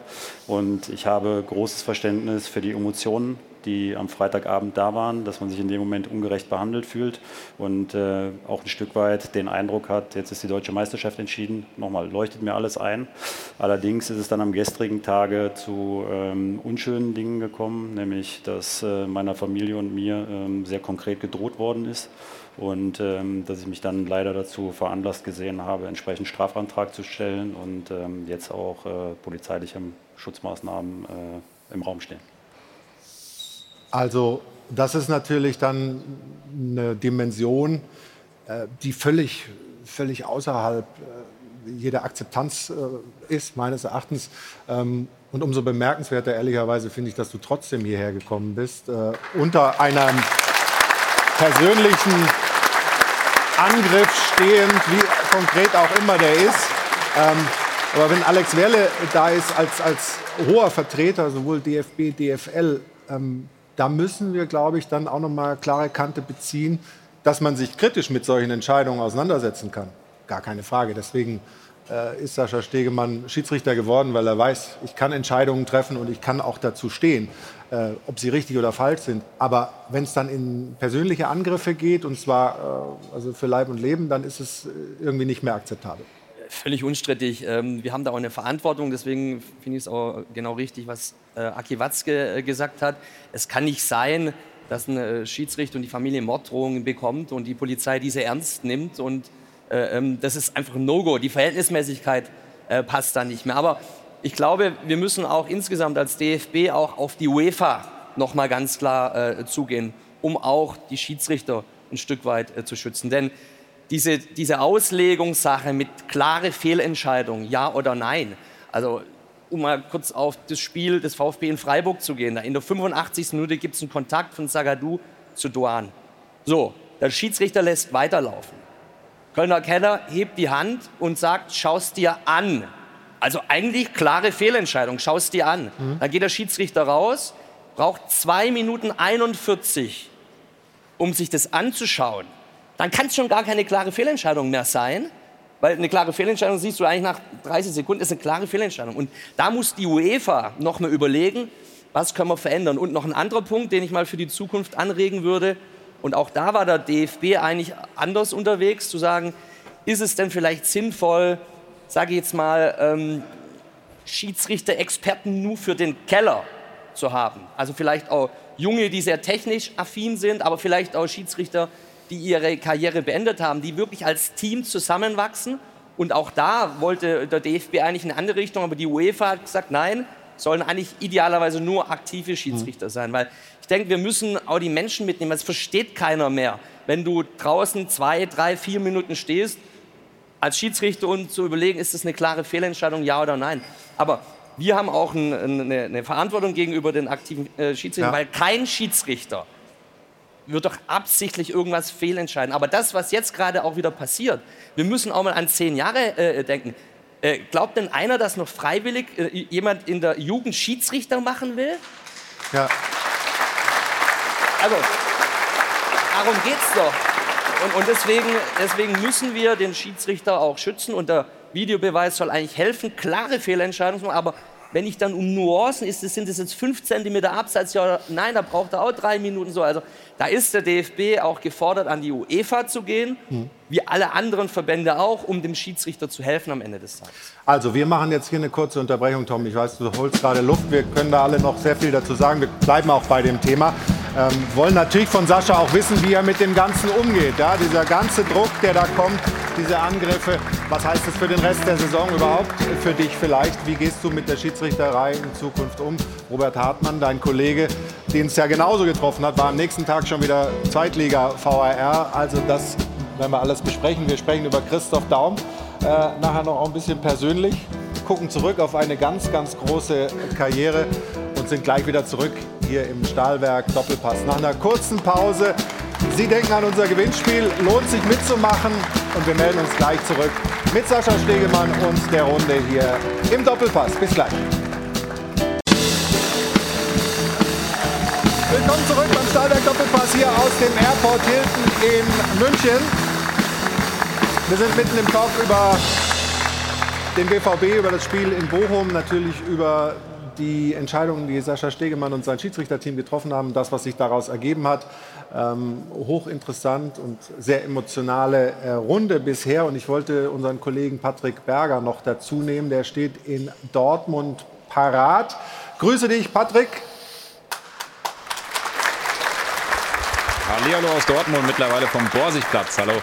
Ah, du bist am Borsigplatz, da wo der BVB gerne die Meisterschaft feiern würde. Es war am Freitagabend sehr, sehr emotional. Wir haben jetzt das Statement von Aki Watzke ja auch gerade schon von Jana vorgetragen gekriegt. Es hat sich ein bisschen abgekühlt. Ist das auch deine Wahrnehmung in der Stadt? Ja, es geht. Also es ist schon noch das Thema natürlich und äh, Respekt natürlich an der Stelle, dass äh, Sascha Stegemann sich stellt, dass er heute hier ist. Ich hätte gerne auch am Freitag nach dem Spiel direkt mit ihm gesprochen, denn da ging es äh, in der Kabine und in den Katakomben schon ziemlich ab. Also die BVB-Spieler waren richtig sauer, waren richtig angefressen. Äh, auch die Betreuer, die sogar gegen die Kabinentür getreten haben sollen, so wurde uns das geschildert. Und das war einfach eine extrem hitzige Atmosphäre. Und ähm, ihr habt ja schon darüber gesprochen, Sebastian Kehl, Edin Terzic, auch Marco Reus waren in der Kabine bei Sascha Stegemann und haben das Gespräch gesucht. Und äh, das äh, wurde da schon sehr, sehr laut und sehr, sehr deutlich. Mich würde natürlich mal interessieren, was der Inhalt war. Da kann vielleicht Sascha Stegemann gleich mal was dazu sagen oder Machen auch nicht. Können wir gleich mal oder? gucken. Also, du kannst Aber, ruhig aus äh, Dortmund grundsätzlich ist es heute schon das Thema. Ja, also dann, wie, wie, wie war das? Wie, wie, wie emotional? Ja, klar. Wie, Würde mich wie- natürlich interessieren. Ja, eben. Also lass mal ihn kurz antworten. Also erstmal Grüße nach Dortmund, vielen Dank. Und ich habe natürlich großes Verständnis, dass äh, euch das alle brennend interessiert, aber da würde ich es gerne halten wie in Vegas. Ja, was in Vegas war, bleibt in Vegas. Und äh, das, was in der Kabine war, bleibt in der Okay. Darf ich für dich? Ich habe. Hast du? Und vielen Dank. Ja. Patrick, was, das, was macht das denn mit den Meisterschaftshoffnungen des BVB? Ist der Kampfgeist äh, wieder zurück, jetzt mit ein bisschen Abstand? Ja, also natürlich macht das was mit der Mannschaft. Die hat heute, ich war ja heute Morgen schon mal kurz äh, im Trainingsgelände in Brakel, da habt ihr mich ja schon mal kurz eingeblendet am Anfang der Sendung. Die Mannschaft hat heute frei, äh, die wird auch morgen noch mal am äh, 1. Mai frei haben, um den Kopf ein bisschen frei zu bekommen. Ist eine sehr lange Woche, dann am Sonntag das Spiel äh, zu Hause gegen Wolfsburg und das ist ja schon auch ein Fund, worauf die Dortmunder setzen. Aber natürlich, dieses Spiel macht was mit der Mannschaft. Ähm, hier am Borsigplatz am 27. Mai, der Borsigplatz ist hier ungefähr 50 Meter weg. Da sollen ja normalerweise dann die Feierlichkeiten endlich mal wieder stattfinden nach über elf Jahren. Aktuell, ich gehe davon aus, dass die Bayern punkten, sieht es eher nicht danach aus. Und dieser Frust, der war schon sehr, sehr groß, natürlich auch in der Mannschaft. Und ähm, das Ganze, diese hitzige Stimmung, auch äh, die Spielleitung vom Schiedsrichter gespannt, die hat sich natürlich auch auf die Spieler übertragen. Die haben da alles andere als einen guten Job gemacht. Also den Willen, den Kampfgeist, den kann man ihnen nicht äh, vorenthalten. Das war schon da. Aber die Mannschaft hat dann auf einmal angefangen, den Kopf zu verlieren, viel mit Sascha Stegemann zu sprechen. Jude Bellingham hat auch immer das Gespräch mit dem vierten Offiziellen gesucht. Edin Terzic hat sich anstecken lassen. Auch Emre Can. Also das ist schon eine Sache, wo dann einfach auch klar ist, ja, das war ein Fehler. Ja, das äh, hat den BVB vermutlich auch um die Meisterschaft betrogen. So deutlich kann man auch nicht betrogen, aber um die Meisterschaft gebracht. So deutlich kann man auch sein. Aber unterm Strich muss man sagen, dann fehlt da vielleicht auch ein Führungsspieler, der mal sagt, Leute, Kopf äh, klar bekommen, nicht anstecken lassen, wieder klaren, einfachen Fußball spielen. Wir spielen uns unsere Chancen schon raus, weil die hatten sie wieder. Aber dann hat die Mannschaft da auf den letzten Metern dann eben versagt und, und das Tor ist dann eben wie zugenagelt gewesen. Und das ist schon eine Sache, diese Führungsschwäche, das muss sich der BVB auch ankreiden. Ja, man muss das ansprechen, äh, auch ähm, diese Deutlichkeit ähm, ja, gegen das Schiri-Gespann, aber da fehlt es einfach an Führungsschwäche.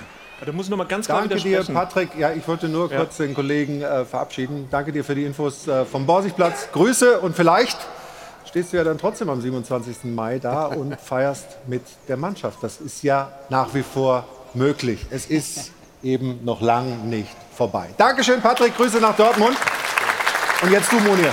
Ja, ich, schätze den, schätze den Kollegen ja sehr, aber ich finde, dieser Satz, der gehört einfach nochmal thematisiert. Also betrogen schon mal gar nicht, aber selbst dieser Satz um die Meisterschaft gebracht, Er hat das finde ich. Also, ja, aber selbst gebracht, das gehört aus der Welt geschafft, weil diese Saison ist extrem lang. Wir erinnern uns alle an ein an eine 2 zu 0 Führung von Borussia Dortmund gegen Werder Bremen innerhalb von drei Minuten äh, verspielt. Da sind drei Punkte flöten gegangen. Wir erinnern uns auch an eine Schiedsrichtersituation. Leider war Sascha da auch mit Ja. involviert, wo sie die Punkte geschenkt bekommen haben. Also am Ende zu sagen, dass Sascha Stegemann mit dieser Entscheidung den Meistertitel geklaut hat, damit sollten wir hier an dieser Stelle aufhören.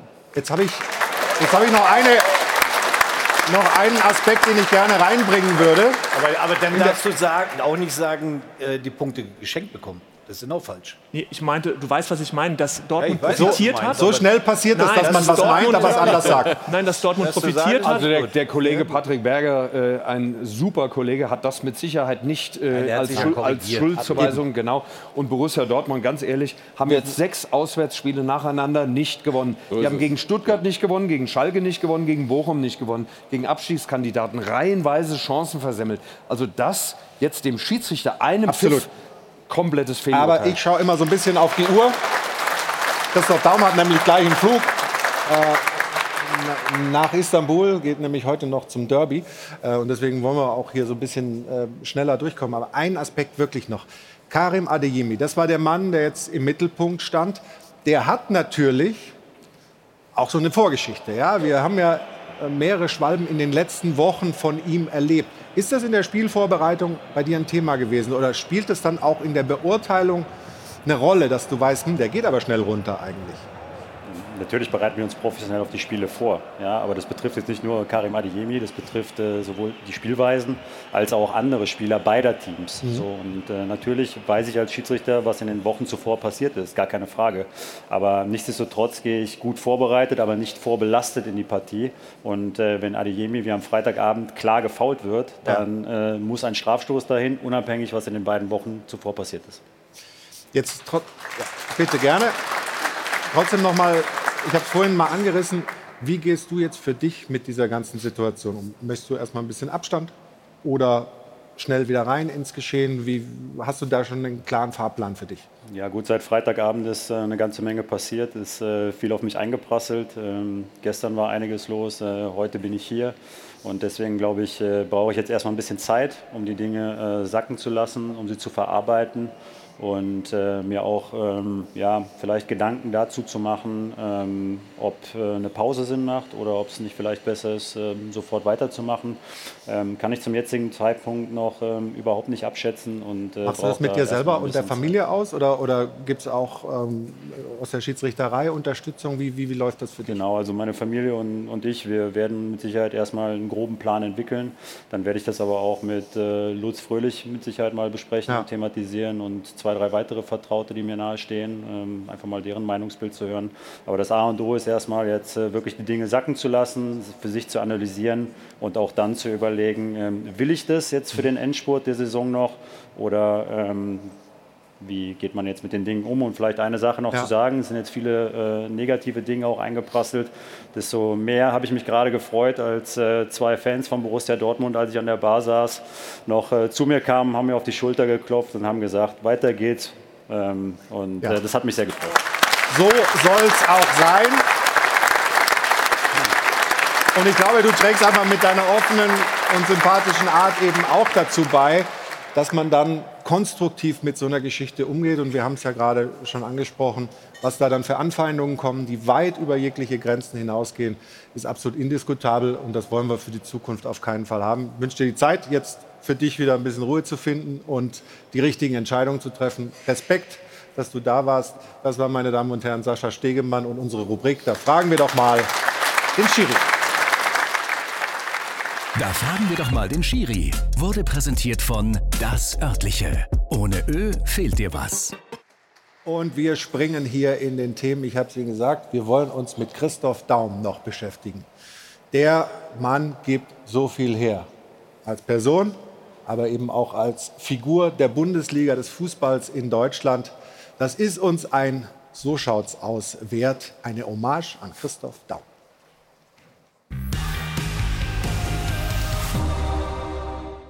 Christoph Daum hat den Beruf des Trainers auf eine neue Stufe gehoben. Aus Fußballlehrern wurden Künstler und aus Übungsleitern Philosophen. Äh, wenn der Kopf äh, richtig funktioniert, dann ist er das dritte Bein. Absolut richtig. Das Problem war nur, dass das dritte Bein beim Fußball einfach nicht richtig funktioniert. So schaut's aus. Oder anders gesagt. So sieht das aus. Der Fußballvisionär Christoph Daum war sozusagen der erste Julian Nagelsmann des deutschen Fußballs. Ein mittelmäßiger Kicker, aber ein guter und ziemlich teurer Trainer. Obwohl. Im Fußball gibt's ja nur Peanuts, sag ich dir. Doch im Gegensatz zu Nagelsmann wurde Daum deutscher Meister mit einer absolut preiswerten Außenseitertruppe. Jaho, ich hab's geschafft. So schaut's aus. Er wäre bestimmt auch ein guter Nationaltrainer geworden. Leider war er seinerzeit ein bisschen unpässlich und vergesslich. Ich tue das, weil ich ein absolut reines Gewissen habe. Die Haaranalyse, die ich habe machen lassen, muss man im Nachhinein sagen, das war ein Fehler. Oh. Ich habe es mir auch anders vorgestellt, wie viele hier. So schaut's aus. Schlechte Angewohnheiten hat er längst hinter sich gelassen, genau wie schlechten Modegeschmack. Also alles gut im Rückblick oder im Hinblick? Hinblick, Hinblick. Egal, immer ein Hinblick auf was? Was soll das? Was wollen wir hinblicken? Auch ein Hinblick auf dieses Interview. So schaut's aus. Christoph Daum war fast überall ein ziemlich beliebter Trainer. Am beliebtesten natürlich in Köln. Super Christoph Daum! Super Christoph Daum! Diese Liebe beruht übrigens auf Gegenseitigkeit. Das wollte Christoph Daum im Doppelpass auch mal ganz deutlich sagen. Ich möchte ähm, einfach äh, nur mich äh, bei allen äh, Fans bedanken, die in die Stadien gehen, die den Doppelpass anschauen, dich bewundern und so dazu beitragen, dass der Fußball diesen Stellenwert hat, den er hat. Und so soll es auch bleiben. Vielen Dank an alle Fußballfans. So schaut's aus. Der Privatmann Daum ist weniger gut bekannt. Seine Frau Angelika war einmal eine stimmgewaltige Sängerin. Damals kannte sie Christoph Daum noch nicht, aber ihre Texte hätten schon gepasst. My own true love. My own true love. Worte, die er gerade jetzt gut gebrauchen kann. Christoph Daum kämpft aktuell gegen eine schwere Krankheit und seine Frau hat auch dafür den richtigen Song. Und Tenor des Liedes ist eigentlich, man soll durchhalten und nicht aufgeben. Das hat Christoph Daum übrigens sowieso noch nie getan und deshalb sind wir sicher, dass seine Frau Recht behält.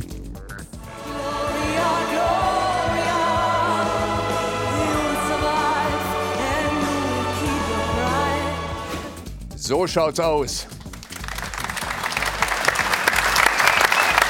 Ein Kämpfer.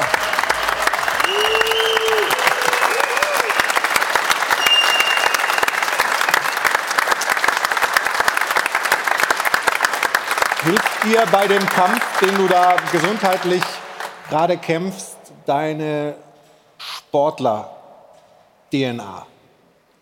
Ja klar, ich musste ja äh, Wochenende für Wochenende immer einen Gegner bekämpfen. Ja. Das war natürlich eine andere Mannschaft und jetzt ist der Gegner bei mir selber drin. Äh, äh, aber der wird auch bekämpft. Und äh, wie ich jedes Spiel gewinnen wollte, will ich auch diesen Kampf gewinnen. Und ich bleibe dran und gerade auch wieder hier solche Veranstaltungen, solche Auftritte, die äh, äh, geben mir Mut, die geben mir Energie und die äh, geben mir Zuversicht, dass ich auf dem richtigen Weg bin. Also auch vielen Dank für solche Einladungen und solche Auftritte.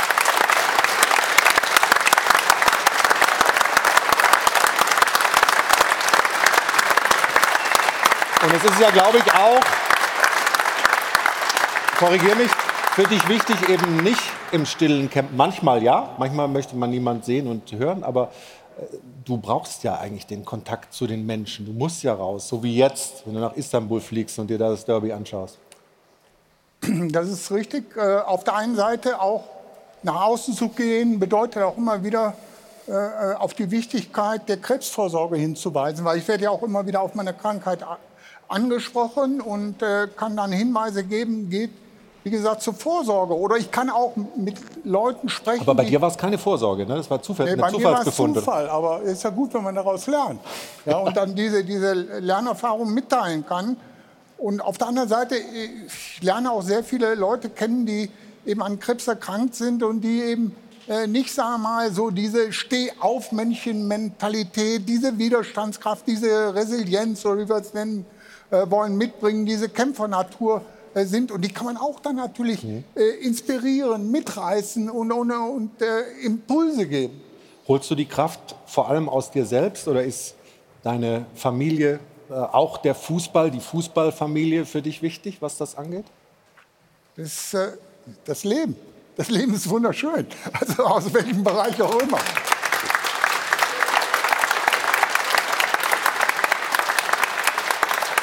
Was für Pläne machst du? Heute eine äh, super Doppelpass-Sendung mit dir zu machen. Ja, ist gelungen. Also, also und- de- ja. dein Beitrag war wichtig. Ja, und dann äh, bei einem der nächsten Benefitspiele meinen Stefan dabei zu haben, weil ich wollte immer meinen Stefan in meiner Mannschaft haben, den ich als Damit du Spieler den mal zusammenstauchen Nein, kannst? nein, ich habe ihn immer bewundert. Ich habe immer gesagt, wenn, wenn, wenn äh, Stefan, ich werde nie das Spiel im Menü vergessen, wie er den Kien wegnagelst, aber klar, äh, ja, ja, das sind so die Kleinigkeiten, diese, wie wir heute sagen, so die Drecksäcke, die uns manchmal äh, fehlen. Wir haben so toll ausgebildete Systemspieler, aber wirklich Spielertypen, wie dich, die hätte ich gerne mehr, muss ich sagen. Und von daher darüber würde ich mich freuen. Ja. Ich bin dabei. Ja. Ist ja klar. Ich bin Danke, dabei. Stefan. Ja, wunderbar. Keine Frage. Ja. Ja, ich habe äh, das Glück gehabt, Christoph Daum sehr früh kennenzulernen. Äh, Ich auch. Als ich angefangen habe als Reporter, ich erinnere mich, wenn ich das schnell sagen darf, äh, zum Beispiel, er hat uns mal mitgenommen, hat mal eine Mannschaftssitzung mit uns gemacht, das war 98. Leverkusen im Champions League Viertelfinale gegen Real Madrid, Hinspiel 1-1 und in Madrid hat er uns zusammengeholt und gesagt, so jetzt zeige ich euch mal, wie wir spielen. Und wir sind danach rausgegangen, völlig begeistert. Da waren Morientes, Raúl Hierro, eine große Mannschaft von Real. Dann sagt Aber du Fritz musst auch sagen, mit wem du da drin warst in dieser Sitzung. Fritz von Ton und Taxis unter anderem. Und Fritz von Ton und Taxis sagt mir hinterher, die packen das. Die gewinnen gegen Real. das. Haben 3-0 verloren. Ja. Aber er hat uns dermaßen mitgenommen, wie er diese Mannschaft, Zivkovic und äh, Dirk Heinen im Tor, also jetzt nicht die ganz großen Namen, äh, aber 0-0, hat sehr lange 0-0 gestanden und Leverkusen hat ein Top-Spiel gemacht. Und du hast natürlich als Reporter dich A, ernst genommen gefühlt und B, wahnsinnig viel gelernt. Deswegen bin ich sehr froh, dass wir uns sehr früh kennengelernt haben. Hinter, Hintergrund war natürlich Journalistenfortbildung. Das machst du hier ja auch. ja, aber das war damals, damals schon, muss ich sagen, sehr gut. Es gab ja auch dann Nachfragen, sodass auch, äh, weißt du, der Journalist, der, der, der kann ja auch nur das Bild beurteilen und den Spielverlauf, aber das dann auch mal äh, sieht man, wa- was stand eigentlich für eine, für eine Idee dahinter. Selbst, wie Tom richtig sagt, äh, die, die Dinge nicht aufgegangen sind, so war das doch äh, interessant zu sehen, dass zumindest die Dinge, die wir über Real gesagt haben, die sind aufgegangen. Also Christoph, wir könnten stundenlang zuhören, aber du musst wirklich. Turkish Airlines hat gesagt, sie warten auf dich, äh, ganz bestimmt. Ich wünsche mir, dass du weiter kämpfst. Da glaube ich, können wir einen Haken dran machen. Das wird so sein. Ich hoffe, wir sehen uns bald wieder hier in der Runde. Es war nämlich ein großes Vergnügen. Ähm, jetzt kriegt er einen donnernden Applaus. Klatschmarsch, sagt man in Köln. Dankeschön, Christoph Daum. Und guten Flug, viel Spaß in Istanbul. Wir machen, liebe Zuschauerinnen und Zuschauer, kurz die Neobet-Quoten mit Anna Dollack zum Sonntagsspiel der Bundesliga der Bayern und auch ein Spiel aus England steht da im Zentrum. Und danach sprechen wir noch mal ganz kurz, während Christoph Daum hier Standing Ovations kriegt, zu Recht über die Bayern und deren Aufgabe heute gegen Hertha BSC. Also bis gleich. Vielen Dank, Anna. Und wir haben hier die Sitzordnung ein bisschen getauscht, weil sich die beiden Herren ja inhaltlich auch im Laufe der zweieinhalb Stunden ein bisschen angenähert haben. Ähm, Jana Wosnitzer ist äh, auch zu uns gekommen, aber ich habe Ihnen gesagt, wir wollen natürlich auch noch kurz über den FC Bayern sprechen. Da steht jetzt das Spiel gleich an gegen Hertha BSC. Ja, da hinten die Dortmund-Fans wollen das nicht, aber es äh, gibt ja zum Beispiel bei uns im Publikum auch durchaus Leute mit Bayern-Trikot. Ähm, Kerry, Hertha-Trikot. Was? Hertha-Trikot in dem Fall. Hertha-Trikot gibt es auch, ja, ja, ja, absolut. Aber schau, hier vorne sind die zwei mit, mit dem Bayern-Trikot. Jetzt wollen wir unseren Reporter Kerry Hau, der war vorhin noch vor dem Mannschaftshotel. Jetzt ist er, glaube ich, an der Allianz Arena noch mal hören. Gibt es was, was du uns sagen kannst Richtung Aufstellung, Einstellung des FC Bayern gleich gegen die Hertha? Ja, viel ist hier noch nicht los tatsächlich. Also die Fans trudeln langsam ein, die Mannschaften jetzt auch. Und äh, klar, die Bayern haben da einige Ausfälle, die sie kompensieren müssen mit Upamecano, der Muskelfaserriss sich zugezogen hat. Davis, der sich letzte Woche verletzt hat und eben Choupo-Moting, der nach wie vor nicht richtig fit ist. Also paar Ausfälle müssen sie kompensieren. Die Hertha hat mehr Ausfälle. Ähm, Tuchel wird wahrscheinlich dann vorne natürlich auf äh, Manet setzen oder Knapri, das ist noch offen. Und äh, ja, hinten dann Pavard in die Innenverteidigung, Masraoui rechts und links eben Jean Cancelo. Also ein paar Veränderungen wird es geben, aber natürlich äh, soll es spielerisch und auch von der Mentalität eine Veränderung geben. Das haben alle gefordert. Natürlich auch Thomas Tuchel. Wie intensiv konnte Thomas Tuchel mit seiner Mannschaft dann am Mittwoch, begann es ja nach dieser drei Tage Pause, arbeiten äh, im Hinblick auf dieses Spiel? Es waren schon gute Trainingseinheiten, wurde mir berichtet. Es ist viel Zug drin und die Verantwortlichen schwärmen total von Thomas Tuchel. Also diese Trainerdiskussion, die vielleicht jetzt außen geführt wird, mit war das richtig, Nagelsmann zu entlassen, die wird intern gar nicht so geführt. Ähm, Tuchel, wie er mit den Spielern arbeitet, wie er mit den Spielern redet, das wird als sehr positiv empfunden. Auch aus der Kabine hört man da immer wieder sehr viel Feedback. Die Ergebnisse auf dem Platz bestimmen halt nicht und am Ende äh, muss das Runde hier natürlich auch mal langsam ins Eckige. Und ähm, ja, dafür zahle ich dann zwei Euro später Kerry, Kerry, das gab ein Raunen hier in der Runde. Ich werf alles rein, was hier noch liegt. Danke dir für deine Infos und viel Spaß beim Spiel gleich. Ja? Ciao, Kerry auch. Oh, reimt sich. Guck mal. Stefan, hat die Hertha irgendeine Chance heute? Sag, sag irgendwas wie, äh, im Fußball ist alles möglich, ich bin gerade beim Reinwerfen. So eine Floskel? Ja, Fußball ist alles möglich. Ja, sehr gut, sehr gut, sehr gut. Also, Glaube ich aber glaube ich eher nicht. ich auch nicht. Glaube Gibt es jemanden in der Runde, der der Hertha was zutraut? Nur Handzeichen? Was? Ah, die da, ja, okay. Also, verstehe ich, verstehe ich. Also Jana, dann mach du mal weiter.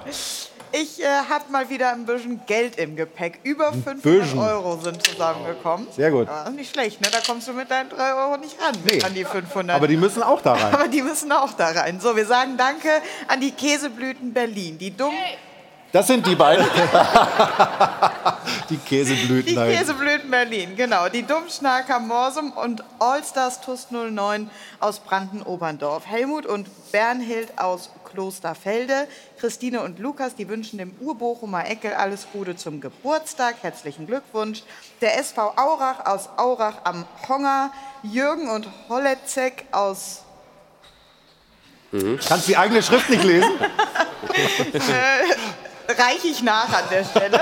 Manuel grüßt die SG Adolf Wasbeck, Borschviertel in Stipshausen, der Schützenverein Backhop.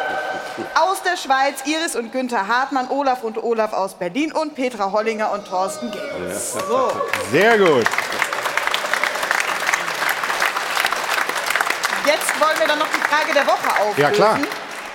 Wer denn nun Schuld hatte, die Schiris oder war es doch die Mannschaft der BVB, die da auf dem Platz stand? Die Wahrheit liegt wohl in der, Mitte. Die Schiedsrichterleistung war zwar unterirdisch, aber wer eben nicht in der Lage ist, gegen einen Aufsteiger oder potenziellen Abstiegskandidaten zu gewinnen, der sollte das Wort Meisterschaft am besten gar nicht erst in den Mund nehmen. Natürlich haben die Schiedsrichter hier eine falsche Entscheidung getroffen. Das darf aber nicht darüber hinwegtäuschen. Und Flo, das ist doch eine wunderbare Diskussionsvorlage für unsere nächsten Wochen, dass wir, also der BVB, einfach taktisch limitierten Fußball spielen und man keine Handschrift und Entwicklung sieht. Das wird in den Medien immer noch kaum thematisiert. Nehmen wir doch mal mit, Absolut. oder? So, und dann abschließend noch dieses Bildchen hier, bevor wir zum Dopafon kommen. Wir wünschen uns ja immer quasi ehemalige Spieler im Kölner Keller. Ich habe ihn mir aufgehoben bis ganz zum Schluss. Ich finde den Blick von Kahn finde ich perfekter. Stefans Blick war jetzt gerade aber auch nicht schlecht. Es tut mir leid. Äh, Ich konnte Ja. ihn mir nicht ganz verkneifen. Es Damit ist ja keine Fotomontage. Es war ja sehr gut, Stefan, sehr gut. Jetzt dann aber noch bitte Sie zu Hause am Dopafon. Wenn ein Schiedsrichter das Spiel pfeift, der riesige Fehler macht, dann hat kein Verein der Welt es in der Hand, ein Spiel zu gewinnen. Klar war halt eine Fehlentscheidung, aber dass sie nicht mit mindestens zehn Punkten vor schwächelten Bayern führen, daran sind sie selbst schuld. Der BVB macht es sich nicht zu leicht. Wie kann es sein, dass in einem so entscheidenden Spiel die Schiedsrichter im Keller nicht eingreifen und diese Szene als nicht spielentscheidend beurteilen? Alle diese Kritiker, diese Meckerer, die sollen mal selbst ein Spiel pfeifen, dann wissen sie, wie schwer es ist. Aber in dem Spiel Dortmund gegen Bochum, da hat der Schiedsrichter an einer Stelle bei dem Elfmeter für mich total versagt. Er hätte Köln anrufen müssen und dann wäre die Sache in Ordnung gewesen. Ja, der BVB macht sich das wirklich viel zu einfach. Wenn man deutscher Meister werden will, dann kann man mit einer Fehlentscheidung auch leben und gewinnt trotzdem. Felix Magath. Hörte sich ein bisschen wie Felix Magath an, meinte der Le- Alex Werle zum letzten Anrufer. Jetzt, meine Damen und Herren, möchte ich Sie hinweisen auf heute Abend 20 Uhr bei uns bei Sport 1 die Sky Formel 1 Highlights, das Rennen in Baku, Aserbaidschan. Und die Kollegen von Sky melden sich jetzt schon mal von der Strecke Peter Hardenacke und Ralf Schumacher, um Ihnen so einen Vorgeschmack auf das Rennen zu geben. In welcher Serie? Welche Rolle wird der Wind heute spielen? Hier oben ist es äh, ganz schön zapfig. Ja, im Moment ist es noch ein bisschen kühl, deshalb auch die Jacke. Äh, aber ich sage mal, ähm, Wind. Das Problem ist, Autos werden in die Kurve reingeschoben hier, deshalb haben wir viele äh, Unfälle gesehen, speziell in Turn 2 rein, beim, auf der Bremse. Heute ist der Wind andersrum, also sollte das kein Problem sein, aber klar, das sind so richtige Windgassen und das wird hier beschleunigt. Und wenn wir jetzt gleich auf das Rennen schauen, was anstehen wird, was sind deine Top 3 Themen? Ähm, tja, die Top 3 Themen sind, äh, kriegt Ferrari das, das Rad ans Halten dieses Mal? Äh, Max Verstappen, wie wird sein Start werden? Weil das war nämlich auch ein Problem bis jetzt. Und äh, ist er schneller als äh, Sergio Perez, wenn alles rund läuft? eine Frage schließe ich noch an. Nico Hülkenberg, sich schwer getan mit dem Haas hier an diesem Wochenende. Welche Chancen siehst du bei ihm, vielleicht doch in die Punkte zu fahren? Ähm, tja, also die Punkte fahren, glaube ich, wird ein bisschen schwierig, weil ich glaube, man wird da auch die Karte ziehen, das Auto zu verändern. Ähm, er wird aus der Pitlane wahrscheinlich starten, weil er eben, äh, das, das, äh, gestern war es so schlecht bei ihm, dass er das Setup ändern musste, um da heute besser dazustehen. Möglich ist natürlich hier alles, aber vom letzten in die Punkte zu fahren, ist eher schwierig.